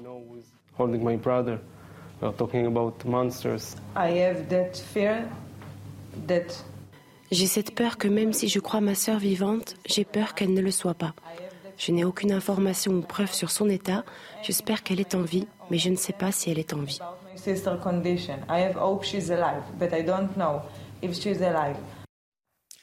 Harold Iman avec nous. Harold, il y a des contacts entre Israël et le Hamas via le médiateur qu'est le Qatar. Contact au sujet des otages. Que sait-on ce matin, Harold? Que l'émir du Qatar, Sheikh Tamim Al-Thani, veut trouver une issue. Et il voudrait maintenant que le Conseil de sécurité des Nations Unies force Israël à revenir à la table des négociations. Et c'est pour ça que dans quelques heures, à New York, on va voter au Conseil de sécurité, enfin la, la motion sera présentée au Conseil pour euh, forcer une solution, une trêve longue, de longue durée. Et euh, les États-Unis ne sont pas. Ils vont probablement voter contre, mais sous la table, ils vont dire on était un peu pour quand même. Et ils veulent une solution à deux États, les États-Unis. Et le problème, c'est qui sera le deuxième État. Et donc ça, ça bloque entre les États-Unis et euh, Israël. En même temps, le Hamas, lui, fait le difficile. Il ne dit pas de restitution d'otages sans la cessation totale des euh, attaques de ce qu'il appelle l'agression israélienne sur euh, Gaza. Mais voyez qu'on pourrait arriver à quelque chose. S'il y a une trêve, l'agression selon le Hamas, s'arrête et les otages sont libérés. Et ensuite, les États-Unis peuvent parler d'une solution à deux États. C'est un petit peu acrobatique, mais un signe de bonne volonté quand même des Israéliens. Ils ont laissé beaucoup plus de carburant passer dans la bande de Gaza, ainsi que d'autres euh, matériels, denrées et appareils médicaux. Harold Iman avec nous. Merci beaucoup, Harold. En Loire-Atlantique, le maire de Montoire de Bretagne, menacé de mort, cela fait suite à sa prise de position face à une entreprise de sa commune qui refusait de faire des travaux pour être en conformité avec les lois environnementales. Et cette entreprise a dû licencier du personnel. Depuis, l'élu a déposé deux plaintes. Il vit sous euh, protection policière et doit limiter ses déplacements au strict nécessaire. Michael Chailloux l'a rencontré. À quelques jours de Noël, il vient de passer l'après-midi avec les aînés de sa commune pour un repas de fin d'année. Réconfortant pour le maire de Montoire de Bretagne qui, depuis le 28 novembre, ne lâche pas des mains cette petite radio qui le maintient en contact permanent avec sa police municipale. Par décision du préfet, il est également sous protection de la gendarmerie nationale. Toute ma vie sociale, euh, familiale est chamboulée puisque euh, bah, je dois faire attention pour protéger les miens, tout simplement. Les premières menaces de mort remontent à la mi-octobre. Thierry Noguet reçoit une dizaine de messages de ce type. C'est euh, fais attention quand tu te promènes dans la rue, retourne-toi de temps en temps. Des messages qui tombent alors qu'un fabricant d'engrais installé sur la commune annonce sa fermeture. L'élu se bat contre cette entreprise qui refuse la mise en conformité de ses installations, une prise de position que lui reprochent certains salariés. Le 28 novembre, une nouvelle menace de mort tombe sur la boîte mail de la mairie. Je vais vous avouer euh, humblement, euh, quand j'ai lu le message dans son entièreté, euh, j'ai pleuré parce que franchement, j'ai trouvé qu'on avait atteint un niveau summum au niveau de l'abject et, et, de l'horreur, tout simplement. Thierry Noguet l'assure, il ira au terme de son premier mandat, mais pour l'heure, pas question de resigner en 2026. Cette tribune dont on vous parle ce matin, publiée dans le Figaro du jour, Joachim Le Floch Imad, qui est essayiste, qui est proche de Jean-Pierre Chevènement, ancien ministre de gauche hein, de, l'Intérieur. Il écrit une tribune dans le Figaro, l'immigration, ce tabou dans l'effondrement du niveau scolaire en France. Euh, il dit que l'immigration n'est pas la cause de l'effondrement du niveau scolaire en France, mais il dit que ça, ça l'accélère. Voilà, c'est un des facteurs. Euh, les élèves issus de l'immigration ont 2,4 fois plus de risques que ceux dits autochtones de se retrouver parmi les élèves peu performants en, mathématiques. Alors est-ce que c'est un tabou? Est-ce qu'effectivement on, on n'a pas entendu euh, Gabriel Attal, qui pourtant a son franc-parler, hein, euh, tout le monde le reconnaît, euh, sur, sur ce point? Tiens, Paul Sugy, vous nous avez rejoint, vous vouliez réagir. Oui, la tribune de, Joachim est, si vous voulez, imparable parce qu'il souligne des chiffres qui sont pour le coup statistiques, donc on ne peut pas les remettre en cause. Maintenant, il y a plusieurs explications. La principale qui pointe du doigt, et elle, elle paraît évidente, c'est l'augmentation significative du nombre d'élèves qui ne parlent pas français dans les classes, surtout dans certaines académies, ex-Marseille ou dans certaines académies aussi d'outre-mer, mais il dit que ça concerne tout le territoire. Et surtout, l'interprétation qu'il donne est intéressante parce que, vous savez, quand on explique que les enfants d'immigrés ont moins de chances que les autres de réussir, vous avez une partie euh, de la gauche qui va vous dire oui, mais c'est parce qu'il y aurait des discriminations plus systématiques dont il ferait l'objet. Et Joachim souligne bien que depuis 40 ans, au contraire, la politique éducative va vraiment dans le sens de l'intégration, notamment par l'école, de ces personnes. Donc c'est pas du tout le fait qu'ils sont moins bien traités. Simplement, c'est vrai qu'il y a des euh, éléments qui font que les enfants d'immigrés réussissent moins. Et c'est partie des sujets qu'il va falloir prendre à bras le corps. Oui. Si, dans une école, euh, il n'y a que des petits qui viennent d'arriver en France, qui parlent très mal le français, on ne règle pas le problème de la même manière que s'ils parlent le français mais qu'ils n'en fichent pas une. Bon, voilà. Donc, il suffit de juste euh, bien nommer les choses, comme on dit, pour bien les, solutionner. Merci beaucoup, Paul. Euh, dans un an, jour pour jour, Notre-Dame de Paris rouvrira ses portes le 8 décembre 2024, jour de l'Immaculée Conception, fête de la Vierge Marie. C'était la promesse d'Emmanuel Macron, Chana. Hum, tout à fait, reconstruire l'édifice en cinq ans. Le président de la République se rendra d'ailleurs aujourd'hui sur le chantier de reconstruction. Euh, le récit est signé Corentin Brio. À 96 mètres du sol, c'est une silhouette familière qui a refait son apparition. Depuis une semaine, les travaux pour réhabiliter la flèche de l'église de Notre-Dame sont prêts, quatre ans après le ravage de l'édifice par les flammes. Allez, c'est terrible à dire, mais elle était condamnée quasiment à mort. Il s'en est fallu, de, disons, disent les pompiers, 20 euh, minutes, une demi-heure. Donc c'est sa première des choses. Elle a été sauvée. Cette semaine encore, une croix était posée sur le sommet de la flèche. L'église Notre-Dame reprend peu à peu sa forme originelle. Les travaux de restauration se poursuivent avec l'objectif de tenir les engagements promis par Emmanuel Macron un an après l'incendie. Nous reconstruirons Notre-Dame en cinq ans, ai-je promis. Nous ferons tout pour tenir ce délai.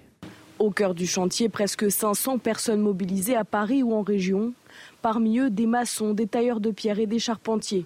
Car quelques travaux sont encore en cours d'achèvement, comme le remplacement des couvertures de la toiture ou encore la mise en place du circuit de remplacement contre les incendies.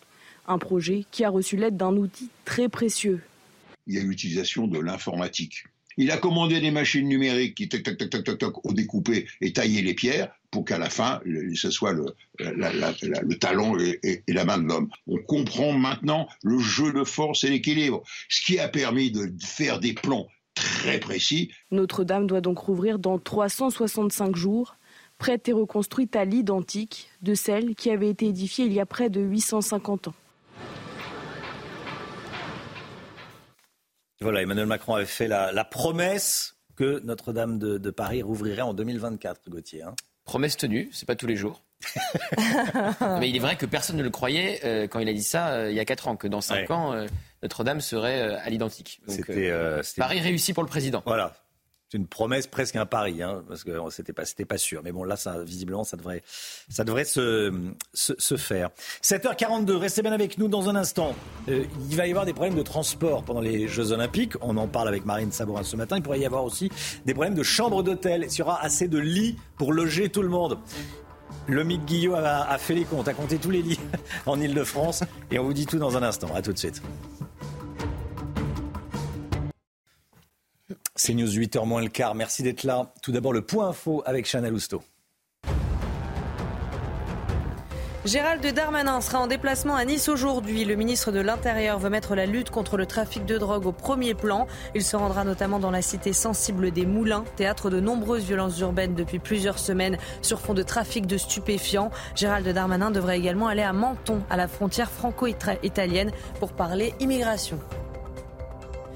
Emmanuel Macron promet de fixer une date d'hommage aux victimes du 7 octobre dans les semaines à venir. Il l'a dit hier pendant la conférence européenne des rabbins organisée à l'Elysée. Cette date sera choisie en concertation avec les familles des victimes. Le chef de l'État a dit attendre parce que 138 personnes sont toujours otages du Hamas. Et puis on est le 8 décembre, c'est aujourd'hui la fête de l'Immaculée Conception, fête en l'honneur de la Vierge Marie, à l'origine entre autres de la fête des Lumières à Lyon. À cette occasion, CNews diffusera la messe en direct à 11h15 depuis la basilique euh, Notre-Dame du Lot. Elle sera commentée par Émeric Pourbet qui sera en plateau avec nous à 8h30 dans la matinale. Voilà, et autre rendez-vous, il y a, il y a- il y a 8h30, Émeric Pourbet pour la, messe en 11h15. Et puis, euh, Sonia Mabrouk recevra Gérald Darmanin euh, lundi à, à 8h10. Ça, c'est euh, Sonia qui me l'a confirmé il y a quelques instants.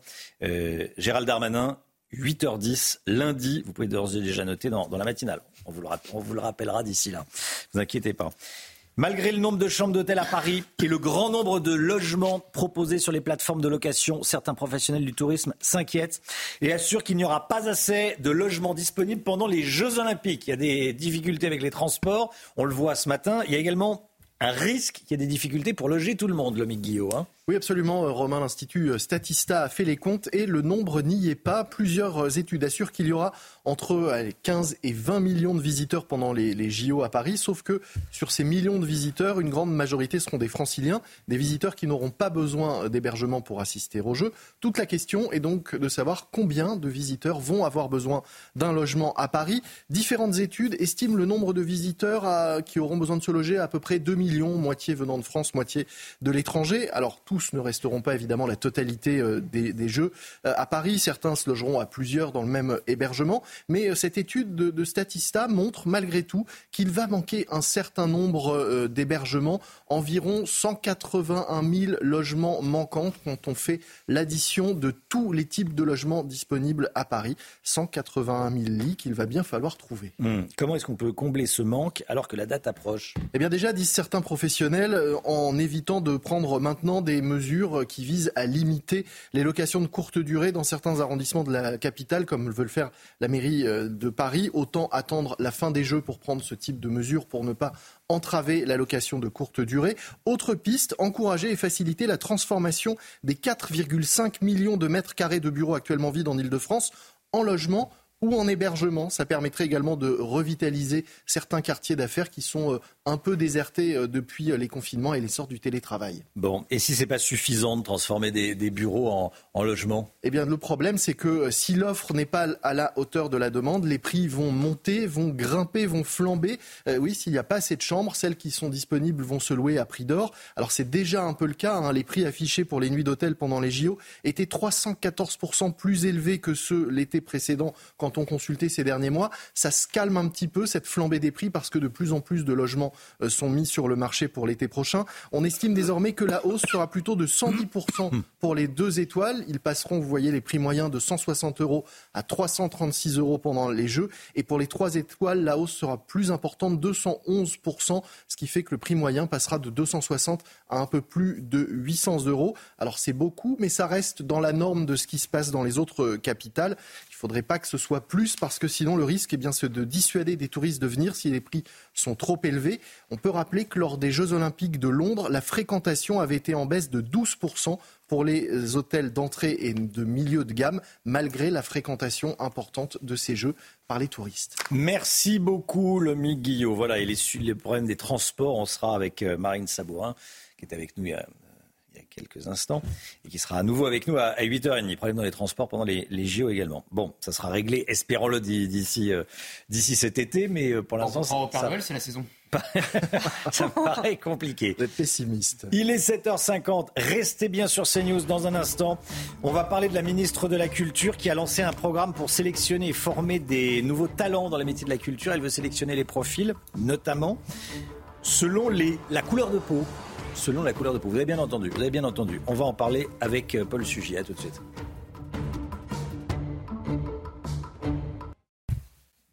« 7h54, la politique. Paul Sugy avec nous, la ministre de la Culture, Rimba Abdul Malak, a lancé un programme pour sélectionner, pour former de nouveaux talents dans les métiers de la culture.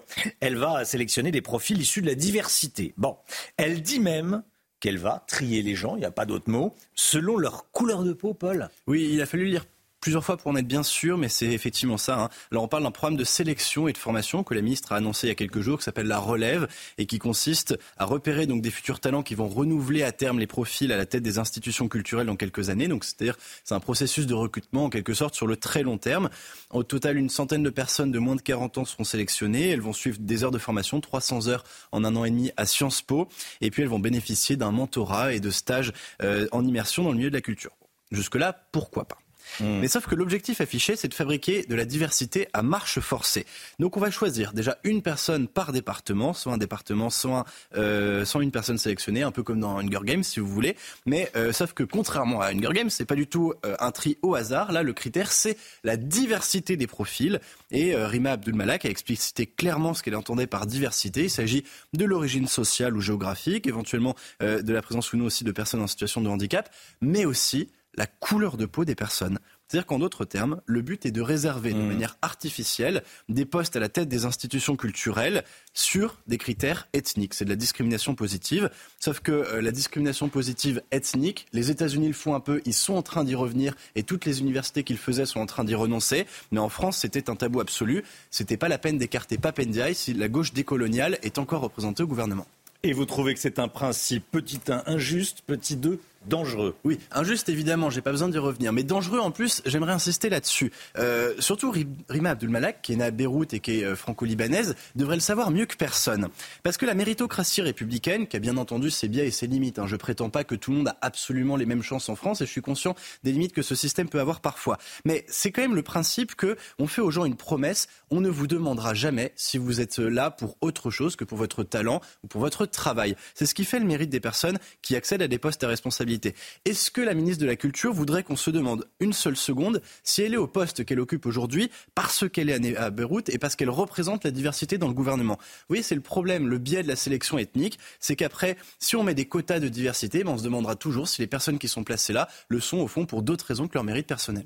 En France, on a la passion euh, dangereuse, vous allez nous dire, de, l'égalité. Oui, la, passion et puis même le cancer en fait de l'égalité qui mmh. grignote à petit feu ce qui reste encore d'excellence dans notre pays. Il faut choisir entre l'excellence ou l'égalité. On ne peut pas avoir exactement les deux en même temps. Pour faire simple, il y a un peu deux visions de l'égalité. Il y a l'égalité des chances qui consiste à dire qu'il faut aider les personnes à avoir les mêmes chances dès le départ. Bon, ça, euh, ça a les limites qu'on connaît quand on arrive à justement la discrimination positive, qui en fait renverse l'égalité pour créer d'autres formes de discrimination. Mais de plus en plus maintenant, on voit aussi une logique d'égalité des places, c'est-à-dire qu'on voudrait qu'à l'arrivée, tout le monde ait au fond les mêmes places, les mêmes positions. Alors là, c'est le nivellement total. C'est le poison qui contamine notamment le, lentement l'éducation nationale. Et Gabriel Attal, qui certes a fait sauter quelques tabous, par exemple avec les groupes de niveau d'apprentissage en français, etc. Mais il y a encore quand même pas mal de travail à faire. Là, on voit par exemple que dans le même temps qu'il y a eu ces annonces, il y a une autre annonce, celle-ci qui pour le coup est beaucoup plus désagréable, c'est la suppression de quatre classes préparatoires littéraires, quatre classes d'Hippocagne et de Cagne dans l'Académie de Paris. Là, on est très clairement sur une logique égalitariste. C'est une filière d'élite qui en plus reçoit de plus en plus de candidatures et on explique que pour tout un tas de raisons, le rectorat va supprimer un certain nombre de ces classes. Tuer l'excellence à petit mmh. feu, c'est justement une politique égalitariste qui, à terme, va miner notre système sélectionner euh, des profils issus de la diversité, notamment sur leur couleur de peau. Tiens, j'interrogerai à 8h10, soyez là, j'interrogerai Agnès Pannier-Runacher, ministre de la Transition énergétique, sur ce, sur ce point, sur d'autres points, bien sûr, prix de l'électricité, risque de blackout cet hiver, projet de loi immigration, mais notamment sur ce point. Merci beaucoup, Paul Sugy. Il est 7h58, le temps, Alexandra Blanc. La météo avec Groupe Verlaine. Rénovation globale avec aide de l'État pour améliorer la performance énergétique de votre logement groupeverlaine.com. Retrouvez la météo avec Authentique Grec Bailly-Fantis, des tartinables 100% naturels et artisanales pour partager des moments gourmands.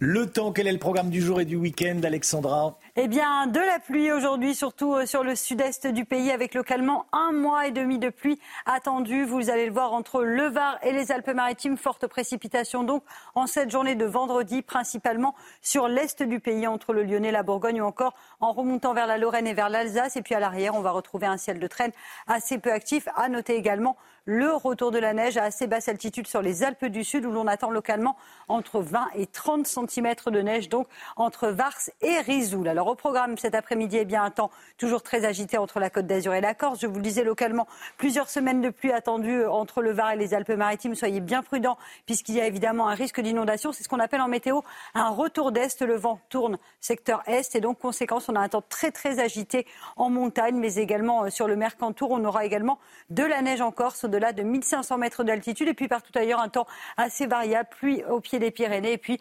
alternance de nuages et d'éclaircies entre le nord-ouest et le bassin parisien. Les températures, grande douceur ce matin, ça remonte 7 à Paris, 12 degrés pour le Pays Basque, ou encore 9 degrés pour nos amis marseillais. Dans l'après-midi, les températures vont de nouveau remonter. On passe en moyenne 2 à 3 degrés au-dessus des normales de saison, 14 degrés pour la pointe bretonne. Vous aurez localement 10 degrés à Lille, 10 degrés à Paris et en moyenne 15 degrés entre Montpellier et Perpignan. Températures qui vont d'ailleurs bien grimper ce week-end. C'est un week-end pluvieux qui vous attend, mais un week-end placé sous le signe de la douceur, surtout pour la journée de dimanche.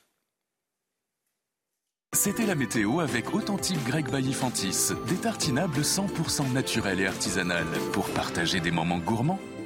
C'était la météo avec Groupe Verlaine, installateur de panneaux photovoltaïques garantie à vie avec contrat de maintenance.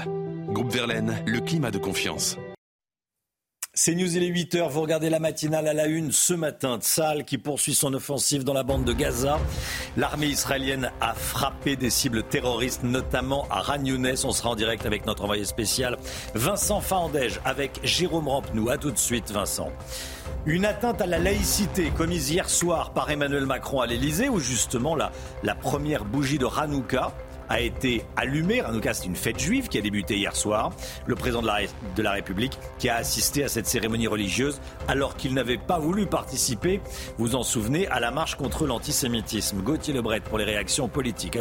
A tout, de suite, Gauthier.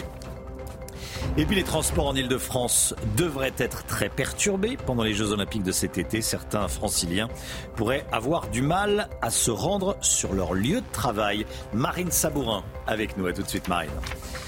L'offensive terrestre s'intensifie dans la bande de Gaza. L'armée israélienne a mené hier des opérations à Ragnounès dans le sud. Tsahal affirme avoir tué des terroristes du Hamas et frappé des dizaines de cibles terroristes. Chana Lousteau, Chana, on va sur place. On va rejoindre tout de suite nos envoyés spéciaux euh, en Israël. Vincent Fandège avec Jérôme Rampenou pour les images. Vincent, euh, vous êtes à Tel Aviv. Dites-nous quelles sont les avancées militaires de ces dernières heures.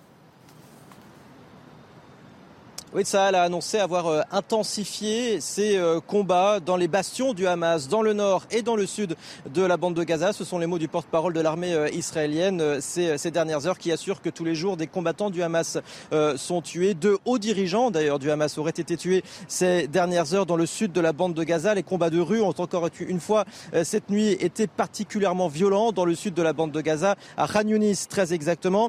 Et puis ces dernières heures, quelques vidéos, quelques clichés ont également émergé sur les euh, réseaux sociaux où l'on voit des personnes présentées comme étant des combattants du Hamas à genoux, menottés, euh, qui se seraient rendus à l'armée israélienne. Alors il est très difficile d'identifier euh, ces vidéos ni même de dire quand elles ont été euh, prises. Néanmoins, le porte-parole de l'armée israélienne a confié hier aux journalistes que effectivement ils arrêtaient l'armée israélienne arrêtait les personnes qui étaient encore dans les bastions du Hamas dans la bande de Gaza, que ces personnes étaient interrogées sans pour autant faire le lien forcément avec une participation avec le Hamas. Et puis enfin cette dernière information ce matin, c'est le poste frontière de Kerem Shalom euh, qui va être ouvert dans les prochains jours pour laisser passer de l'aide humanitaire. Merci beaucoup Vincent Fandège avec Jérôme Rampenou. Merci à tous les deux. Ranouka était célébré hier soir à l'Elysée à l'occasion de la cérémonie de la conférence européenne des rabbins. Le grand rabbin de France a allumé la première bougie de la fête des Lumières. Hanouka, c'est une fête juive qui a débuté hier soir. Et cette cérémonie religieuse euh, a eu lieu sous les yeux du président de la République dans un salon à l'Elysée. Des images qui ont suscité beaucoup de réactions politiques, Gauthier Lebret, parce que c'est une atteinte de fait à la, à la laïcité, réactions politiques de tous les bords. Oui, si vous arrivez à suivre euh, Emmanuel Macron, euh, Romain, vous êtes vraiment très très fort. Parce que c'est le même président, hein, pas un autre, le même qui a refusé mmh. de se rendre à la marche contre euh, l'antisémitisme pour, je cite, préserver l'unité du pays. C'était pas une marche favorable ou défavorable à la politique de Benjamin Netanyahu, non. C'était une marche contre l'antisémitisme. Alors certains politiques opposés à Emmanuel Macron se demandaient, il veut faire l'unité avec qui? Avec ceux qui critiquent cette marche, avec les antisémites? C'était très étonnant comme justification. Alors effectivement, euh, il fait une entorse en réaction à son absence à la marche. Hein. Tout le monde a compris pourquoi il avait fait cela. Cette entorse à la laïcité qui fait réagir tous les bords politiques. On commence avec les Républicains et David Lisnard, euh, maire de Cannes et président de l'Association des maires de France. Comment peut-on refuser de participer à une marche civique contre l'antisémitisme au motif incongru et fallacieux de la sauvegarde de l'unité nationale et célébrer une fête religieuse au sein du palais présidentiel? C'était dans la salle des fêtes de l'Élysée. À ma connaissance, c'est une première contraire à la laïcité.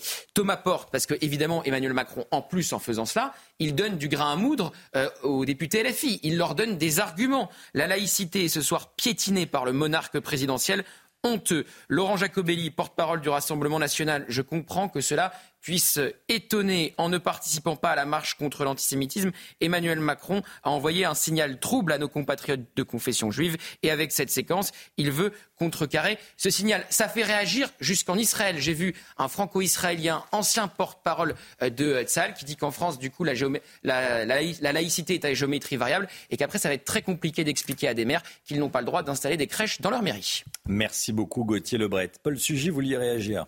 Non, non, moi je partage tout à fait la, critique que fait Gauthier sur le, effectivement la, la STA géométrie variable et surtout le, le, problème de cette absence à la marche euh, contre l'antisémitisme. Simplement, je crois qu'il y a une crispation exagérée chaque fois que les institutions républicaines se mettent en rapport avec les cérémonies religieuses. J'avais défendu sur ce même plateau la participation d'Emmanuel Macron à la messe du pape François au stade Vélodrome de Marseille. De la même façon, je crois que dans le contexte, la cérémonie d'hier soir n'a pas grand-chose de choquant et je pense qu'il faudrait parfois aussi euh, calmer un peu les choses sur les, les questions de laïcité en France. Merci beaucoup Paul et, Gauthier. On est à 230 jours des JO. Il va y avoir des soucis d'organisation, notamment pour les euh, transports publics. On verra ça à 8h30 avec vous, euh, Marine Sabourin. Voilà, gros problème. Euh, visiblement, les, transports ne, sont pas prêts. Restez bien sur CNews. Dans un instant, on sera avec Agnès Pannier-Runacher, ministre de la Transition énergétique. La grande interview d'Agnès Pannier-Runacher sur CNews et sur Europe 1. A tout de suite. C'est News, il est 8h12. Bienvenue dans la matinale. Merci d'être avec nous. Tout de suite, c'est la grande interview, la grande interview d'Agnès Pannier-Runacher, qui est la ministre de la Transition énergétique. La grande interview, c'est sur CNews et sur Europe 1. Bonjour Agnès Pannier-Runacher. Bonjour. Merci d'être avec nous. La grande interview sur CNews et Europe 1. Vous êtes la ministre de la Transition énergétique. On va parler des prix de l'électricité, des prix du gaz, de la COP. Évidemment, la COP 28, vous rendez à, à Dubaï aujourd'hui, vous y retournez. Mais tout d'abord, je voulais vous entendre sur quelques sujets d'actualité, notamment sur ce qui s'est passé hier soir à l'Elysée. Une cérémonie religieuse, l'allumage de la première bougie de Hanouka euh, par le rabbin Haïm Korsia et ce, alors qu'Emmanuel Macron avait décidé de ne pas participer à la grande marche contre l'antisémitisme. Comment est-ce que vous jugez cette atteinte à la laïcité qui s'est produite hier soir à l'Élysée? Il y a eu énormément de commentaires de, tous bords d'ailleurs, hein, droite comme gauche. Alors moi je veux remettre les points sur les i. C'était une remise de prix justement euh, pour euh, saluer la lutte contre l'antisémitisme du président de la République. Et il n'y a absolument aucune ambiguïté sur le combat du président et du gouvernement sur la laïcité. Je rappelle que c'est ce gouvernement qui a interdit le port de la baya à l'école ou qui encore ces dernières semaines ont euh, annulé, interdit des associations qui portent des valeurs qui portent atteinte à la laïcité. Et vous savez, au même moment, je remettais le prix national de la laïcité à la fille de Jean Zé. Donc, de ce point de vue-là, je trouve que c'est une polémique euh, euh, qui est décalée avec la réalité des faits. Mmh. Et il est très clair que nous continuerons à faire de la laïcité un grand combat pour le gouvernement. Il n'y a peut-être pas d'ambiguïté sur euh, la laïcité. Il y a peut-être eu à un moment une ambiguïté sur l'antisémitisme. Est-ce que la faute originelle d'Emmanuel Macron, c'était pas de, de refuser de participer à la marche contre l'antisémitisme? Il avait dit au nom de l'unité du pays. En quoi ça mettait en, en danger l'unité du pays de- Oui, en l'occurrence, on est là aussi sur euh, une, politique, euh, une polémique un peu stérile. Moi, j'étais à cette marche. euh, La plupart des ministres y étaient. La première ministre Et le y président de était. la République n'y était pas. Et en première ligne. euh, et, et lui-même avait dit tout son soutien à la communauté juive et son horreur de ce qui avait été perprété le Mais en 7 quoi ça aurait divisé le pays de marcher euh, contre l'antisémitisme? Je, crois qu'on essaye euh, de monter en épingle des choses alors que euh, la position du gouvernement et du président de la République, elle est très claire. Nous soutenons la laïcité. Nous luttons contre toutes les formes d'intolérance, contre toutes les communautés de notre pays, quelle que soit leur religion, qu'il s'agisse des musulmans, des juifs, des catholiques ou des personnes qui ne Oui, croient là, pas là, et qui il n'était pas, question de toutes les communautés. Il était question d'une communauté qui était particulièrement attaquée, la communauté juive. Oui, tout à fait. Et c'est pour ça que nous nous sommes mobilisés avec le gouvernement, avec la Première ministre. Moi, j'étais à Lille. Mm. Euh, la Première ministre était à Paris. euh, Olivier Véran était à Grenoble. Olivier Becht était à Strasbourg. Le gouvernement Nous était étions- mobilisé. Il Nous avait pas le étions président de la sur République. tous les fronts. Nous étions sur tous les fronts.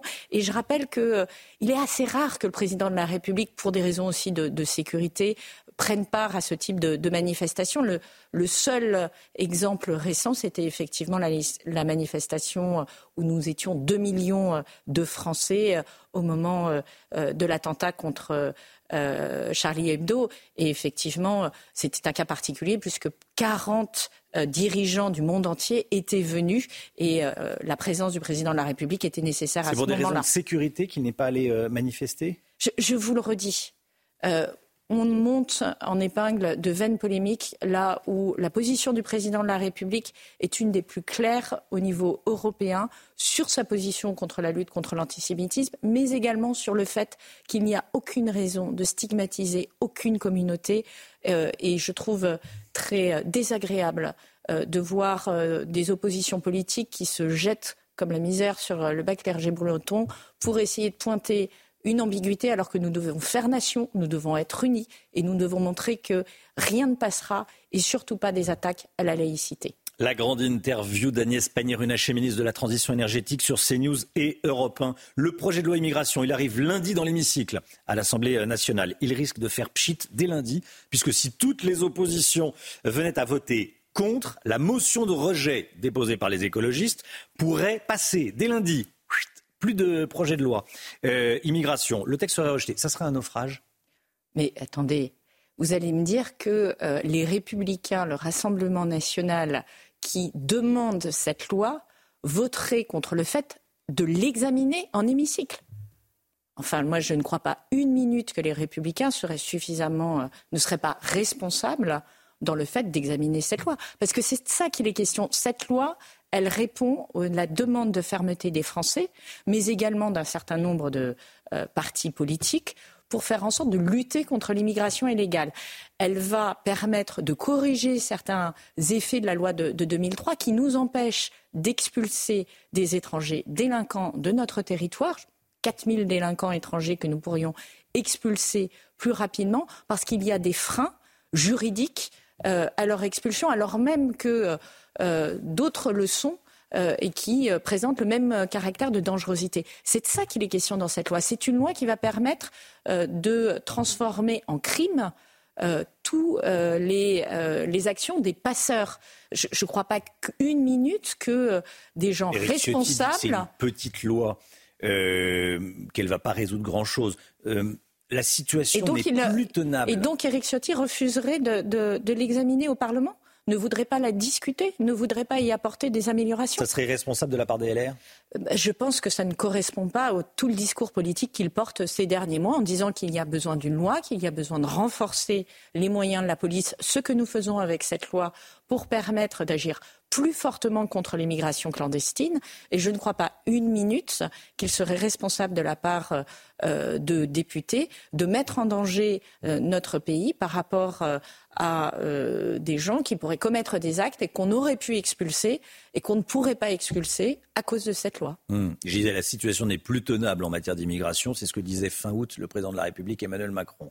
Et c'est un texte qui va résoudre cette situation intenable je pense que la loi que porte Gérald Darmanin, permet effectivement de donner des outils à la police, à la gendarmerie, à la justice, pour faire en sorte de lutter plus fortement contre l'immigration clandestine et pour faire en sorte qu'on renforce l'autorité dans notre pays. Madame la ministre de la Transition énergétique, on va parler euh, électricité, énergie. On est au début de l'hiver, Noël approche, il devrait faire froid. Est-ce que, à ce jour, vous écartez totalement le risque de blackout? On en, parlait beaucoup l'année dernière. Est-ce que cet hiver, il n'y aura aucun problème? Alors, je vais vous dire, il n'y a jamais eu de risque de blackout dans notre pays, puisque le blackout consiste à avoir un effondrement généralisé de notre système d'électricité.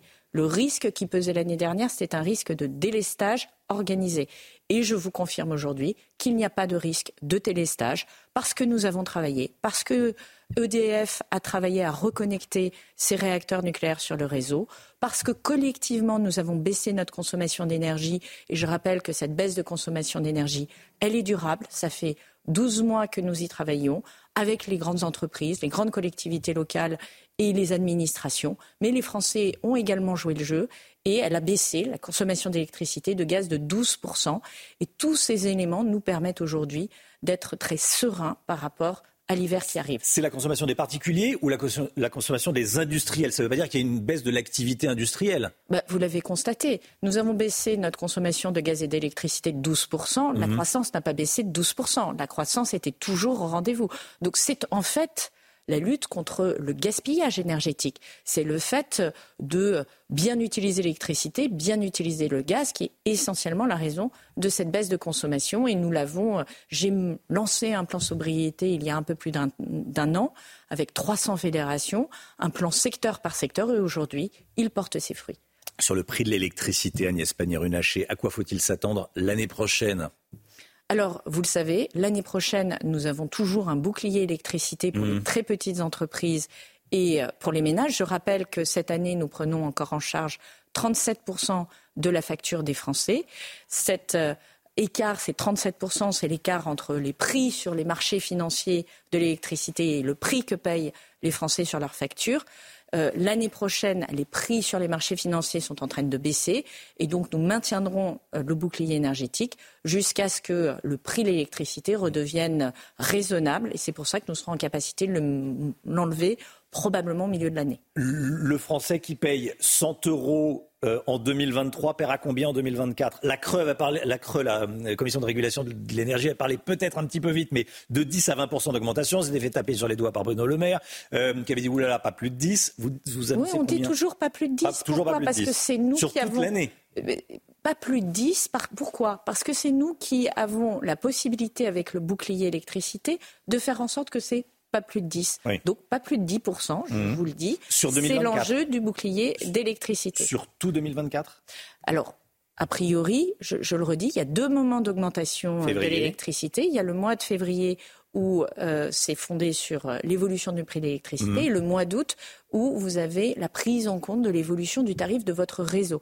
Le tarif de votre réseau, ça n'a rien à voir avec les marchés financiers. C'est euh, le fait tout simplement d'investir euh, dans les réseaux d'électricité. Et donc ce prix, il évolue de quelques euros par an du mégawatt. Ça n'a rien à voir avec les prix d'électricité qu'on a connus l'année dernière.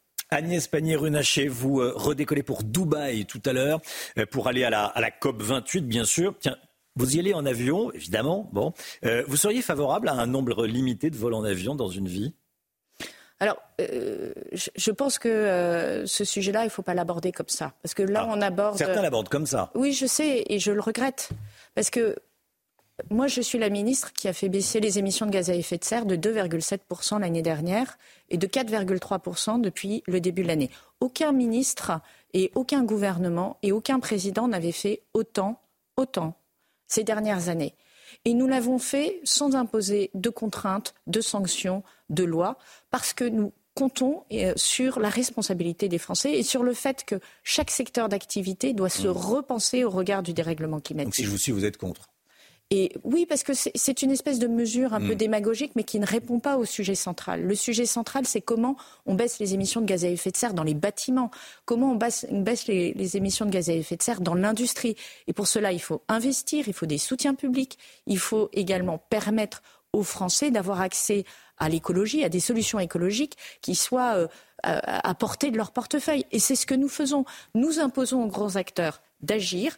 Et pour les ménages, nous mettons à la portée de leur portefeuille euh, le véhicule électrique, par exemple, avec des aides importantes, le leasing à 100 euros euh, l'année prochaine également, ou euh, de la rénovation thermique dont on prend en charge pour les plus modestes jusqu'à 90%. Ça, c'est agir pour les Français et c'est faire en sorte aussi que cette transition énergétique, elle crée de l'emploi en France, elle crée des sites industriels en France. Vous retournez à la COP donc pour euh, vous concentrer, j'allais dire, sur l'essentiel, la sortie des énergies fossiles et la, et la baisse des, des émissions. Qu'est-ce qu'on peut en attendre?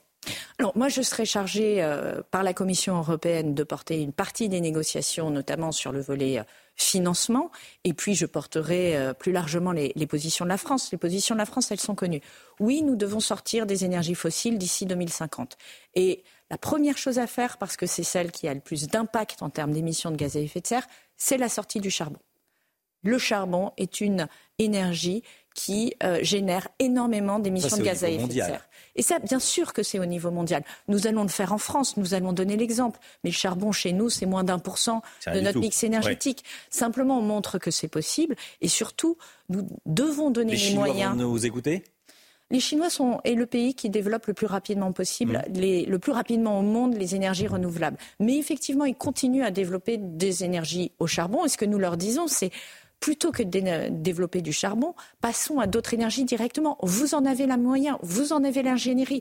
Donc, euh, zappons le- arrêtons le charbon et continuons avec d'autres énergies qui émettent moins de, moins de gaz à effet de serre. C'est plus Comme facile à dire qu'à faire. Comme le nucléaire. Tout à fait. Et d'ailleurs, euh, je veux dire qu'à l'initiative de la France, moi j'étais à la COP28 euh, également la semaine dernière, à l'initiative de la France, pour la première fois, pour la première fois en 28 ans, nous avons remis le nucléaire à l'agenda. Il y a eu des événements autour de nucléaire et nous annonçons dans une coalition le triplement euh, de la production nucléaire d'ici 2050. C'est l'avenir?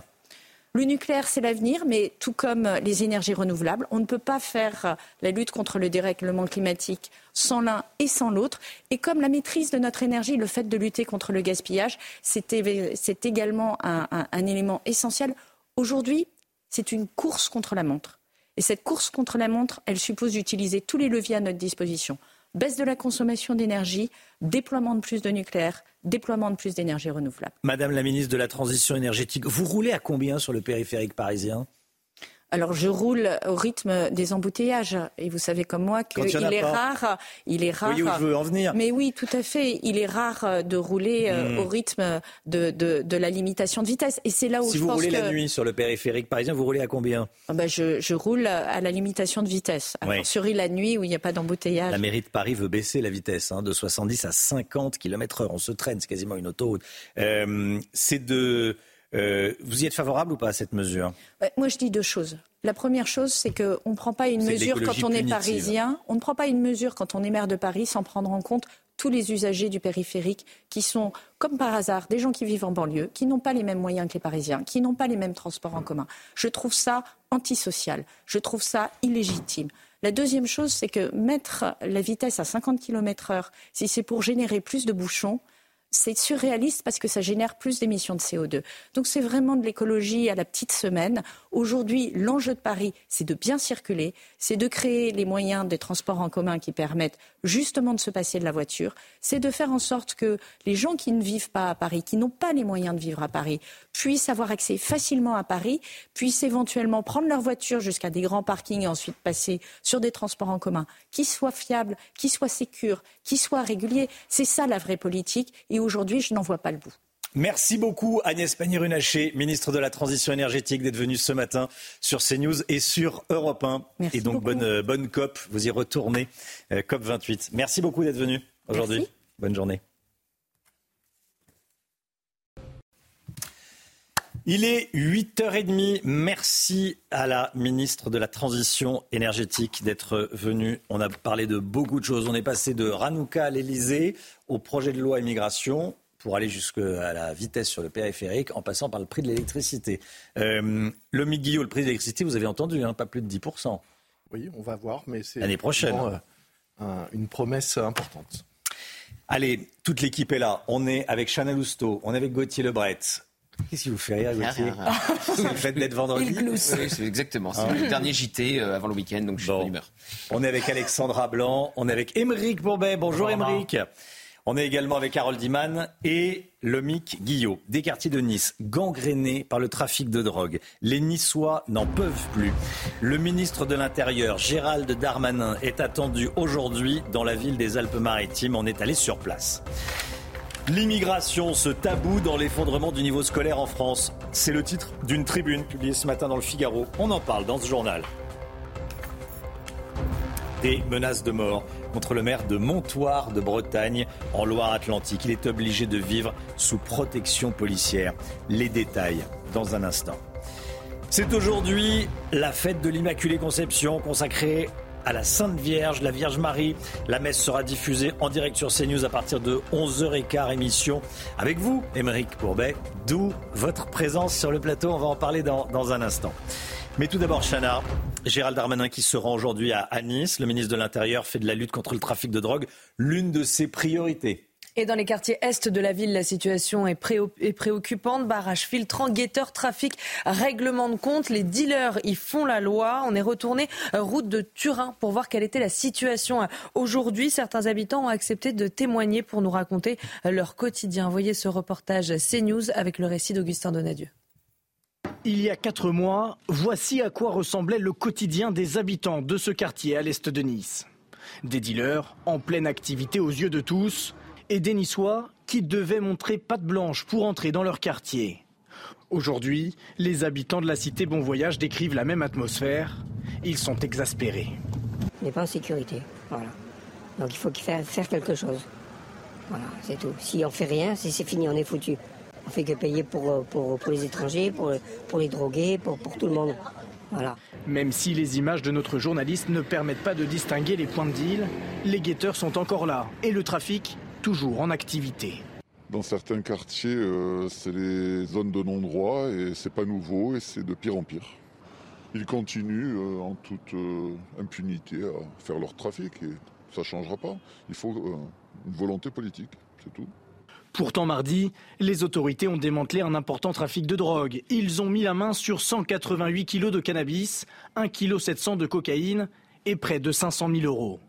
Gérald Darmanin est attendu à la mi-journée dans la cité niçoise. Un déplacement en deux temps.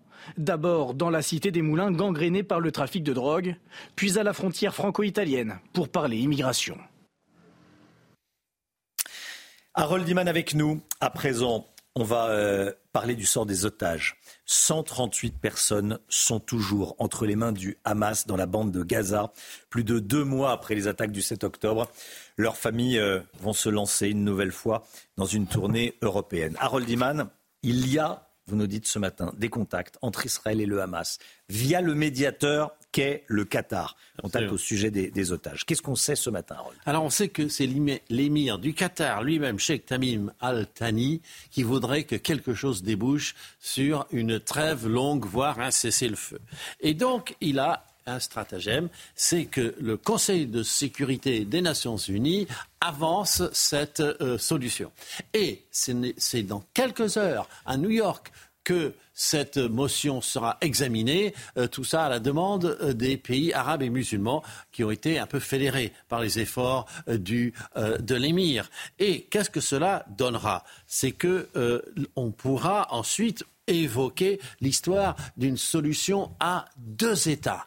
Maintenant, Qu'est-ce que c'est que deux États? On n'est pas d'accord entre Washington et Jérusalem. C'est quoi deux États? Le deuxième État, ce serait euh, le euh, Mahmoud Abbas, président de l'autorité palestinienne, ou quelqu'un d'autre. Bon, alors ça bloque un peu de ce côté-là. Ensuite, ça bloque du côté Hamas un petit peu, qui disent oui, d'accord, on veut bien une trêve, mais il faut que vous arrêtiez complètement, totalement euh, les, les, opérations israéliennes et on vous rend tous les otages et ensuite on rentre en trêve. Bon, ça c'est pas très bon du côté Israël. Et en fait, Israël qui est sous la pression des États-Unis, qui disent faites quelque chose, lâchez, lâchez, ralentissez, eh bien Israël a décidé un peu de laisser passer du pétrole et des denrées.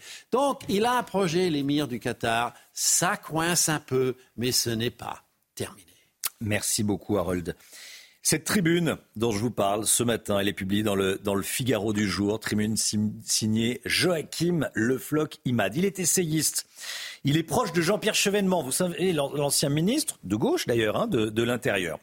Et il écrit, euh, Joachim Le Floch Imad, il écrit que l'immigration est un tabou dans l'effondrement du niveau scolaire français.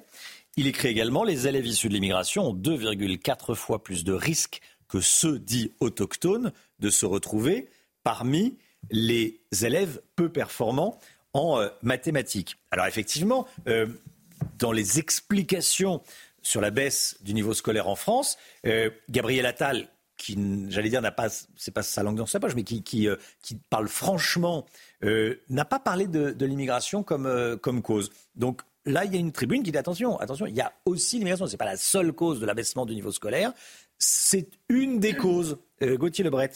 Gabriel Attal, il choisit mm. euh, les sujets euh, qui sont populaires. Vous avez montré un sondage tout à l'heure qui montre qu'il y a 8 Français sur 10 qui soutiennent ces mesures. Donc il s'éloigne quand même des sujets clivants. Pareil, tout le monde était favorable évidemment à son plan contre le harcèlement euh, scolaire. Quand il interdit euh, les abayas à l'école, même chose, euh, il y a une majorité de Français qui le soutient. Donc il s'évite les sujets trop polémiques, le ministre de l'Éducation nationale. Et d'ailleurs, ça marche dans n'importe quelle enquête d'opinion. Il est ultra populaire et il est même devenu présidentiable il y a quelques semaines.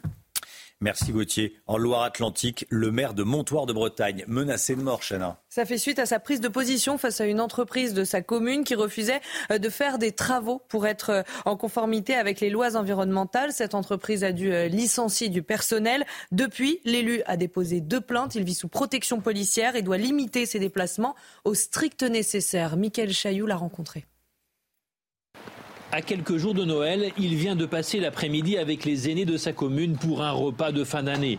Réconfortant pour le maire de Montoire de Bretagne qui, depuis le 28 novembre, ne lâche pas des mains cette petite radio qui le maintient en contact permanent avec sa police municipale. Par décision du préfet, il est également sous protection de la gendarmerie nationale. Toute ma vie sociale, euh, familiale est chamboulée puisque euh, bah, je dois faire attention pour protéger les miens, tout simplement. Les premières menaces de mort remontent à la mi-octobre. Thierry Noguet reçoit une dizaine de messages de ce type. C'est euh, fais attention quand tu te promènes dans la rue, retourne-toi de temps en temps. Des messages qui tombent alors qu'un fabricant d'engrais installé sur la commune annonce sa fermeture. L'élu se bat contre cette entreprise qui refuse la mise en conformité de ses installations, une prise de position que lui reprochent certains salariés. Le 28 novembre, une nouvelle menace de mort tombe sur la boîte mail de la mairie. Je vais vous avouer euh, humblement, euh, quand j'ai lu le message dans son entièreté, euh, j'ai pleuré parce que franchement, j'ai trouvé qu'on avait atteint un niveau summum au niveau de l'abject et, et, de l'horreur, tout simplement. Thierry Noguet l'assure, il ira au terme de son premier mandat, mais pour l'heure, pas question de re-signer en 2026. Voilà, et après, on s'étonne qu'on trouve plus de, citoyens, de, Français pour se, présenter au, municipal. Dans les petites villes, dans les grandes villes, il y a du monde. Dans les petites villes, parfois, il n'y a, plus personne pour se, pour se présenter. Émeric Pourbet est avec nous. Ça va, Émeric? Bonjour. Merci d'être là. Journaliste CNews, rédacteur en chef de France Catholique. On vous retrouve tous les dimanches, évidemment, dans Enquête d'Esprit. C'est à 13h le dimanche, avec une rediffusion à 21h, voilà. Et, euh, mais vous n'êtes pas là pour euh, parler d'enquête d'esprit, pas spécialement. Euh, aujourd'hui, vous êtes là parce qu'il va y avoir diffusion à 11h30, et vous prenez l'antenne à 11h15, de la messe de l'Immaculée Conception. Alors, je voulais que vous nous expliquiez un petit peu l'origine déjà de, de, cette, de cette fête. Bon, alors, j'ai totalement transparent. Pour moi, la fête de la Vierge Marie, c'était le 15 août. C'est-à-dire qu'il y en a plusieurs. Vous la fête des Lumières. Je savais qu'il y avait un rapport avec la Vierge Marie, mais euh, pour moi, c'était le 15 août. Eh ben, c'est exactement ça, Romain. Vous avez tout à fait raison, sauf qu'en fait, c'est le 8 décembre, la fête des Lumières. Et effectivement, à Lyon, tout le monde connaît le petit lumignon qu'on met sur son balcon, oui. mais euh, tout le monde a oublié aussi les racines chrétiennes de cette fête, qui sont effectivement cette solennité de, l'Immaculée Conception. Alors, en deux mots, c'est une très grande fête du calendrier parce que ça signale que euh, Marie, la Vierge Marie, la mère de Jésus a été préservé du péché originel. Le péché originel, ça explique quoi? Ça explique le mal qu'il y a dans le monde, pour faire simple, hein, et qu'on constate tous les jours aux infos. Bon. Et euh, face à cela, eh bien, et que l'homme naît, pécheur. Exactement. Il a à et qui traverse chacun d'entre nous. et il est pécheur. Exactement. Et donc, la solution qui a été trouvée euh, pour parer en quelque sorte à ce péché originel, eh bien, c'est la naissance de Marie préserver donc du péché originel pour permettre ensuite à Noël la naissance du Christ. Vous voyez, alors euh, tout ça, évidemment, c'est très précis, mais il y a aussi une logique, une logique interne à l'Église, mais qui nous concerne aussi. Parce que, en fait, euh, ce n'est pas uniquement Marie qui n'est pas une déesse, c'est une créature humaine. Et donc, on est appelé un jour peut-être à la suivre au ciel ou en tout cas euh, si on se convertit pendant notre vie terrestre. Et donc c'est une excellente nouvelle. Voilà, c'est un peu la lumière qui naît au milieu de la, de la nuit de l'hiver. Voilà. Donc c'est un, un, beau symbole. Hein, c'est un beau symbole, mais euh, c'est aussi très concret parce que vous avez énormément de processions dans les villes de Paris, de Lyon, bien sûr, procession au flambeau en pleine nuit, c'est magnifique. Et puis euh, à Rome, le pape qui va célébrer Place d'Espagne, il va offrir cette année une rose d'or à la Vierge Marie. On sait qu'il est son amour de la Vierge Marie. Et puis sur CNews, effectivement, on célèbre aussi l'événement à 11h15, vous l'avez dit, dans ce sanctuaire Notre-Dame-du-Lot, c'est dans les Hautes-Alpes, près de Gap. Et euh, il y a eu des apparitions il y a une histoire, hein, c'est pas 54 ans d'apparition à une petite bergère, Benoît Trancurel. Voilà, on vous racontera tout cela. Émeric Pourbet, merci beaucoup Émeric d'être venu euh, ce matin. On Avec vous retrouve donc à, partir de, 11h15. Il y a 10h30, Jean-Marc Morandini qui prend l'antenne et vous, vous, euh, vous récupérez à, 11h15 et Metz à partir de, 11h30. Merci beaucoup Émeric d'être venu sur le plateau de la, de la, de la matinale. Le projet de loi immigration, Gauthier Lebret, on l'a dit à, 6h50, on l'a beaucoup dit dans la matinée, il pourrait faire pchit dès lundi? Eh bien, à lundi, tout pourrait s'arrêter là, avant même que les débats ne commencent dans l'hémicycle. Pourquoi, me direz-vous? Parce que les écologistes ont déposé une motion de rejet. Et si cette motion de rejet est adoptée, eh bien, comme son nom l'indique, le texte est tout de suite rejeté.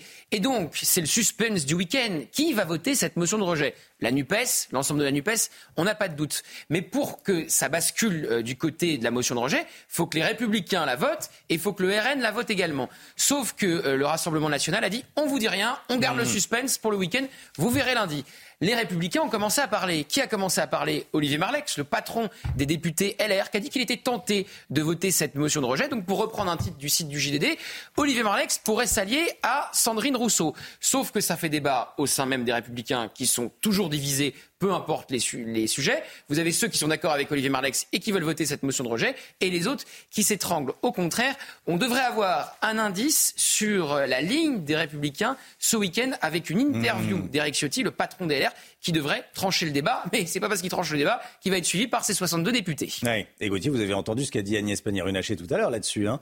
Euh, ce serait irresponsable de la part des DLR de voter la motion de rejet avec les, avec les écologistes. Et ça sera un terrible désaveu. C'est normal mm. qu'elle dise ça. Évidemment que je l'ai entendu, je l'écoute avec beaucoup euh, d'attention. Euh, parce que ça sera un terrible désaveu pour euh, Gérald Darmanin qui Ça serait une défaite personnelle pour le ministre Ah oui. de l'Intérieur. Ce serait une catastrophe pour lui. Merci Gauthier. À 230 jours des Jeux Olympiques, il semble déjà y avoir quelques soucis d'organisation. Évidemment, ce sont les franciliens qui trinquent. Certains d'entre eux, certains franciliens, pourraient ne pas pouvoir se rendre au travail faute de place dans les transports. Marine Sabourin, racontez-nous cette, cet imbroglio. Eh bien, Romain, tout commence par une lettre du euh, préfet d'Île-de-France adressée au ministre des euh, Transports, Clément Beaune, qui euh, souligne eh bien, que les, les plans de transport actuels ne permettront pas d'acheminer les quelques 800 000 voyageurs qui emprunteront les transports publics sur les sites olympiques. Selon lui, le seuil de saturation sera régulièrement dépassé sur certaines lignes, 68% des lignes de métro et la quasi-totalité des lignes de RER. Conclusion, eh bien, si rien ne change, les spectateurs pourront se rendre sur les sites olympiques à condition que tous les autres voyageurs, les voyageurs habituels, soient dissuadés d'utiliser les transports en commun. Alors, qu'a répondu Clément Beaune, le ministre des Transports? Eh bien, euh, que les engagements euh, que le gouvernement a pris euh, seront tenus, même s'il reconnaît qu'il y a encore du boulot, selon ses mots. Il a d'ailleurs invité les franciliens à prendre le maximum de télétravail, ainsi que de prendre des congés plus tôt pendant cette période. De même pour Valérie Pécresse, présidente Île-de-France Mobilité, qui a appelé les franciliens qu'ils peuvent à télétravailler. Elle a d'ailleurs tenu à rassurer les Français cet été lors des JO. Les franciliens pourront eh bien, euh, peut-être prendre, euh, pourront toujours traverser le bois de Boulogne à pied ou remonter la Seine à pied. Il y a pire. En été, il faut un moment ouvrir les chakras. Merci beaucoup, Marine Sabourin. On parlait à l'instant euh, du projet de loi immigration. J'ai oublié de vous dire que Gérald Darmanin sera l'invité de Sonia Mabrouk lundi à 8h10. Voilà, Gérald Darmanin qui sera sur le plateau de la matinale de CNews et sur Europe 1 lundi à, à 8h10, à quelques heures de la venue, enfin de, de- La motion de rejet. de- de la motion de rejet et puis de, de la présentation du, du texte à l'Assemblée nationale. La santé tout de suite, docteur Millot.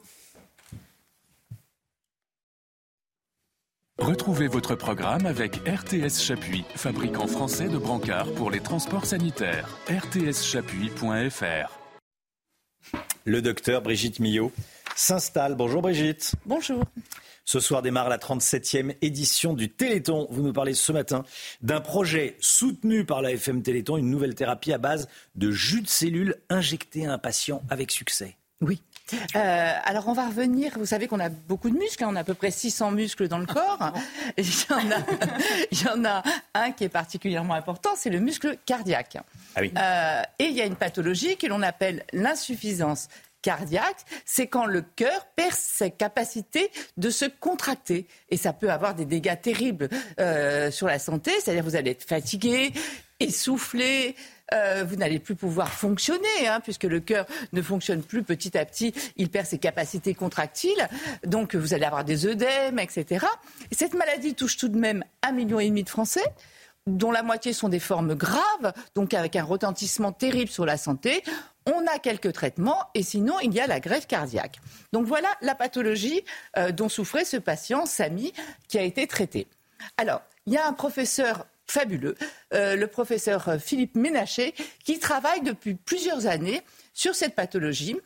Il, est important de préciser qu'il existe dans le corps des cellules que l'on appelle des cellules souches qui sont en fait des cellules pluripotentes. C'est-à-dire qu'elles sont capables, selon euh, le programme qu'on va leur mettre, de se transformer en cellules hépatiques, en cellules cardiaques, en cellules euh, musculaires, enfin en différentes cellules. Donc ce qu'avait fait le professeur Ménaché, il avait fait plusieurs autres choses avant, mais euh, il y a quelques années, il avait fabriqué un patch de ces cellules qu'il avait programmées pour devenir des cellules cardiaques. Donc avec des cellules, des propriétés de contractilité. Il avait fait un patch de ces cellules qu'il avait greffé à une, je crois que c'était une femme, une patiente. Il lui avait greffé ça sur le cœur, elle était insuffisance cardiaque et ça a fonctionné, c'est-à-dire ça, ça a redonné les fonctions cardiaques euh, qui étaient perdues. Et il s'est aperçu que ces cellules greffées avaient disparu. Mais les effets étaient toujours là. Donc il s'est dit, bah finalement, peut-être que les cellules ont fabriqué du jus de cellules, donc des substances qui, elles, ont continué à envoyer les messages, de fabriquer des vaisseaux sanguins, de re- redonner les capacités contractiles au cœur, de diminuer la fibrose, enfin tout ça. Et donc il est parti de cette idée, et au lieu de se dire, bah, c'est un échec, les cellules ont disparu, non, non, non. il s'est dit, ben, l'idée, c'est peut-être justement de comprendre et de voir comment ces cellules ont réussi à devenir des micro-usines à médicaments et à fabriquer euh, et à continuer à envoyer les bons messages aux bons endroits, etc. Donc, qu'est-ce qu'il a fait? Tout ça, encore une fois, ça nécessite beaucoup d'intelligence, beaucoup d'argent, beaucoup de temps. C'est soutenu aussi par la FM Téléthon. Donc, il a mis ces cellules programmées pour devenir des cellules cardiaques. Elles sont multipliées, elles sont dans des bioréacteurs, c'est envoyé aux États-Unis. Aux États-Unis, après, ils font ce jus de cellules qu'ils congèlent, ils le renvoient en France. En France, purifié, tout ça, etc. Injecté à Samy qui souffrait d'insuffisance cardiaque. Trois injections à trois semaines d'intervalle. Donc on intraveineux. Trois injections qui durent chacune à peu près une demi-heure. C'est-à-dire qu'en fait, on transforme quelque chose qui était quand même une intervention en une injection. Attention, c'est pas triomphalisme, hein, euh, il faut avancer, euh, tout ça. Oui. Mais c'est formidable, quoi. L'idée, ce serait d'arriver comme ça à, à- à injecter ce médicament qui, qui deviendrait une thérapie, quoi, de l'insuffisance cardiaque. Et alors, ça dit beaucoup de choses. Ça dit des choses déjà sur la recherche française. Euh, dans cette équipe, il y avait le. D'abord, l'équipe est très grande, hein, il y a plusieurs personnes, mais il y a le professeur Ménaché, le professeur Albert Agege, euh, donc Cocorico quand même. Hein, Oui. première mondiale. Euh, ensuite, ça nous dit aussi importance du Téléthon, 36-37, mais surtout importance de donner. Il ne faut pas simplement se dire que le Téléthon, c'est juste pour des handicaps majeurs, des maladies génétiques, etc. C'est pour tout le monde. Quand vous donnez, en fait, vous donnez pour Ce qui tout n'est pas le monde. accessoire d'ailleurs, les handicaps majeurs. Bien- non, non, c'est pas mais du tout ce que je tête, voulais voilà, dire. Oui, bien sûr, Ce que, je, ce que je veux dire, c'est qu'en fait, la pour recherche, elle concerne tout domaines, le monde. tous les domaines. Et, et c'est vrai que quand on donne, formidable. il faut se dire qu'on Oui. donne aussi pour soi-même. quoi. Ah. C'est fou. C'est un million et demi d'insuffisance cardiaque, plus toutes les autres recherches. Là, je vous parle de celle-là. C'est vrai Vous qu'il y a une le part d'égoïsme. Si vous ne le faites pas pour les autres, faites-le Voilà, pas si pour c'est pas vous. par altruisme, c'est par égoïsme. Mais faites-le. Bah oui, Mais en bien tout cas, sûr. bravo bien sûr. vraiment. Et, et puis euh, Samy dit qu'il se sent très très bien. On va voir Mm. aussi ce que ça va donner. hein. C'est la première fois que ça arrive. Donc on va évidemment suivre l'état de santé de Samy. Mais euh, c'est voilà, c'est c'est merveilleux et ça dit beaucoup de choses sur la recherche et sur la recherche en France qu'il faudrait continuer à soutenir. C'était votre programme avec RTS Chapuis, fabricant français de brancards pour les transports sanitaires. rtschapuis.fr 9h10 dans un instant, c'est l'heure des pros avec Pascal Pro et tous ses invités. Nous, on se retrouve dès 5h55 avec Chana Luxto, le docteur Lousteau. Oui, j'ai dit Luxto. Pourquoi pas? Ouais. Lousteau, le docteur Millot, Gauthier Lebret, Alexandra. Blanc, À lundi. Harold Iman et Lomique Guillot. Et euh, BDM, bonjour docteur Millot, 10h30. Demain, vous nous direz comment bien gérer son stress, Brigitte Millot. Brigitte Millot, demain, 10h30. Belle journée à vous sur CNews. Tout de suite, la météo, Alexandra Blanc.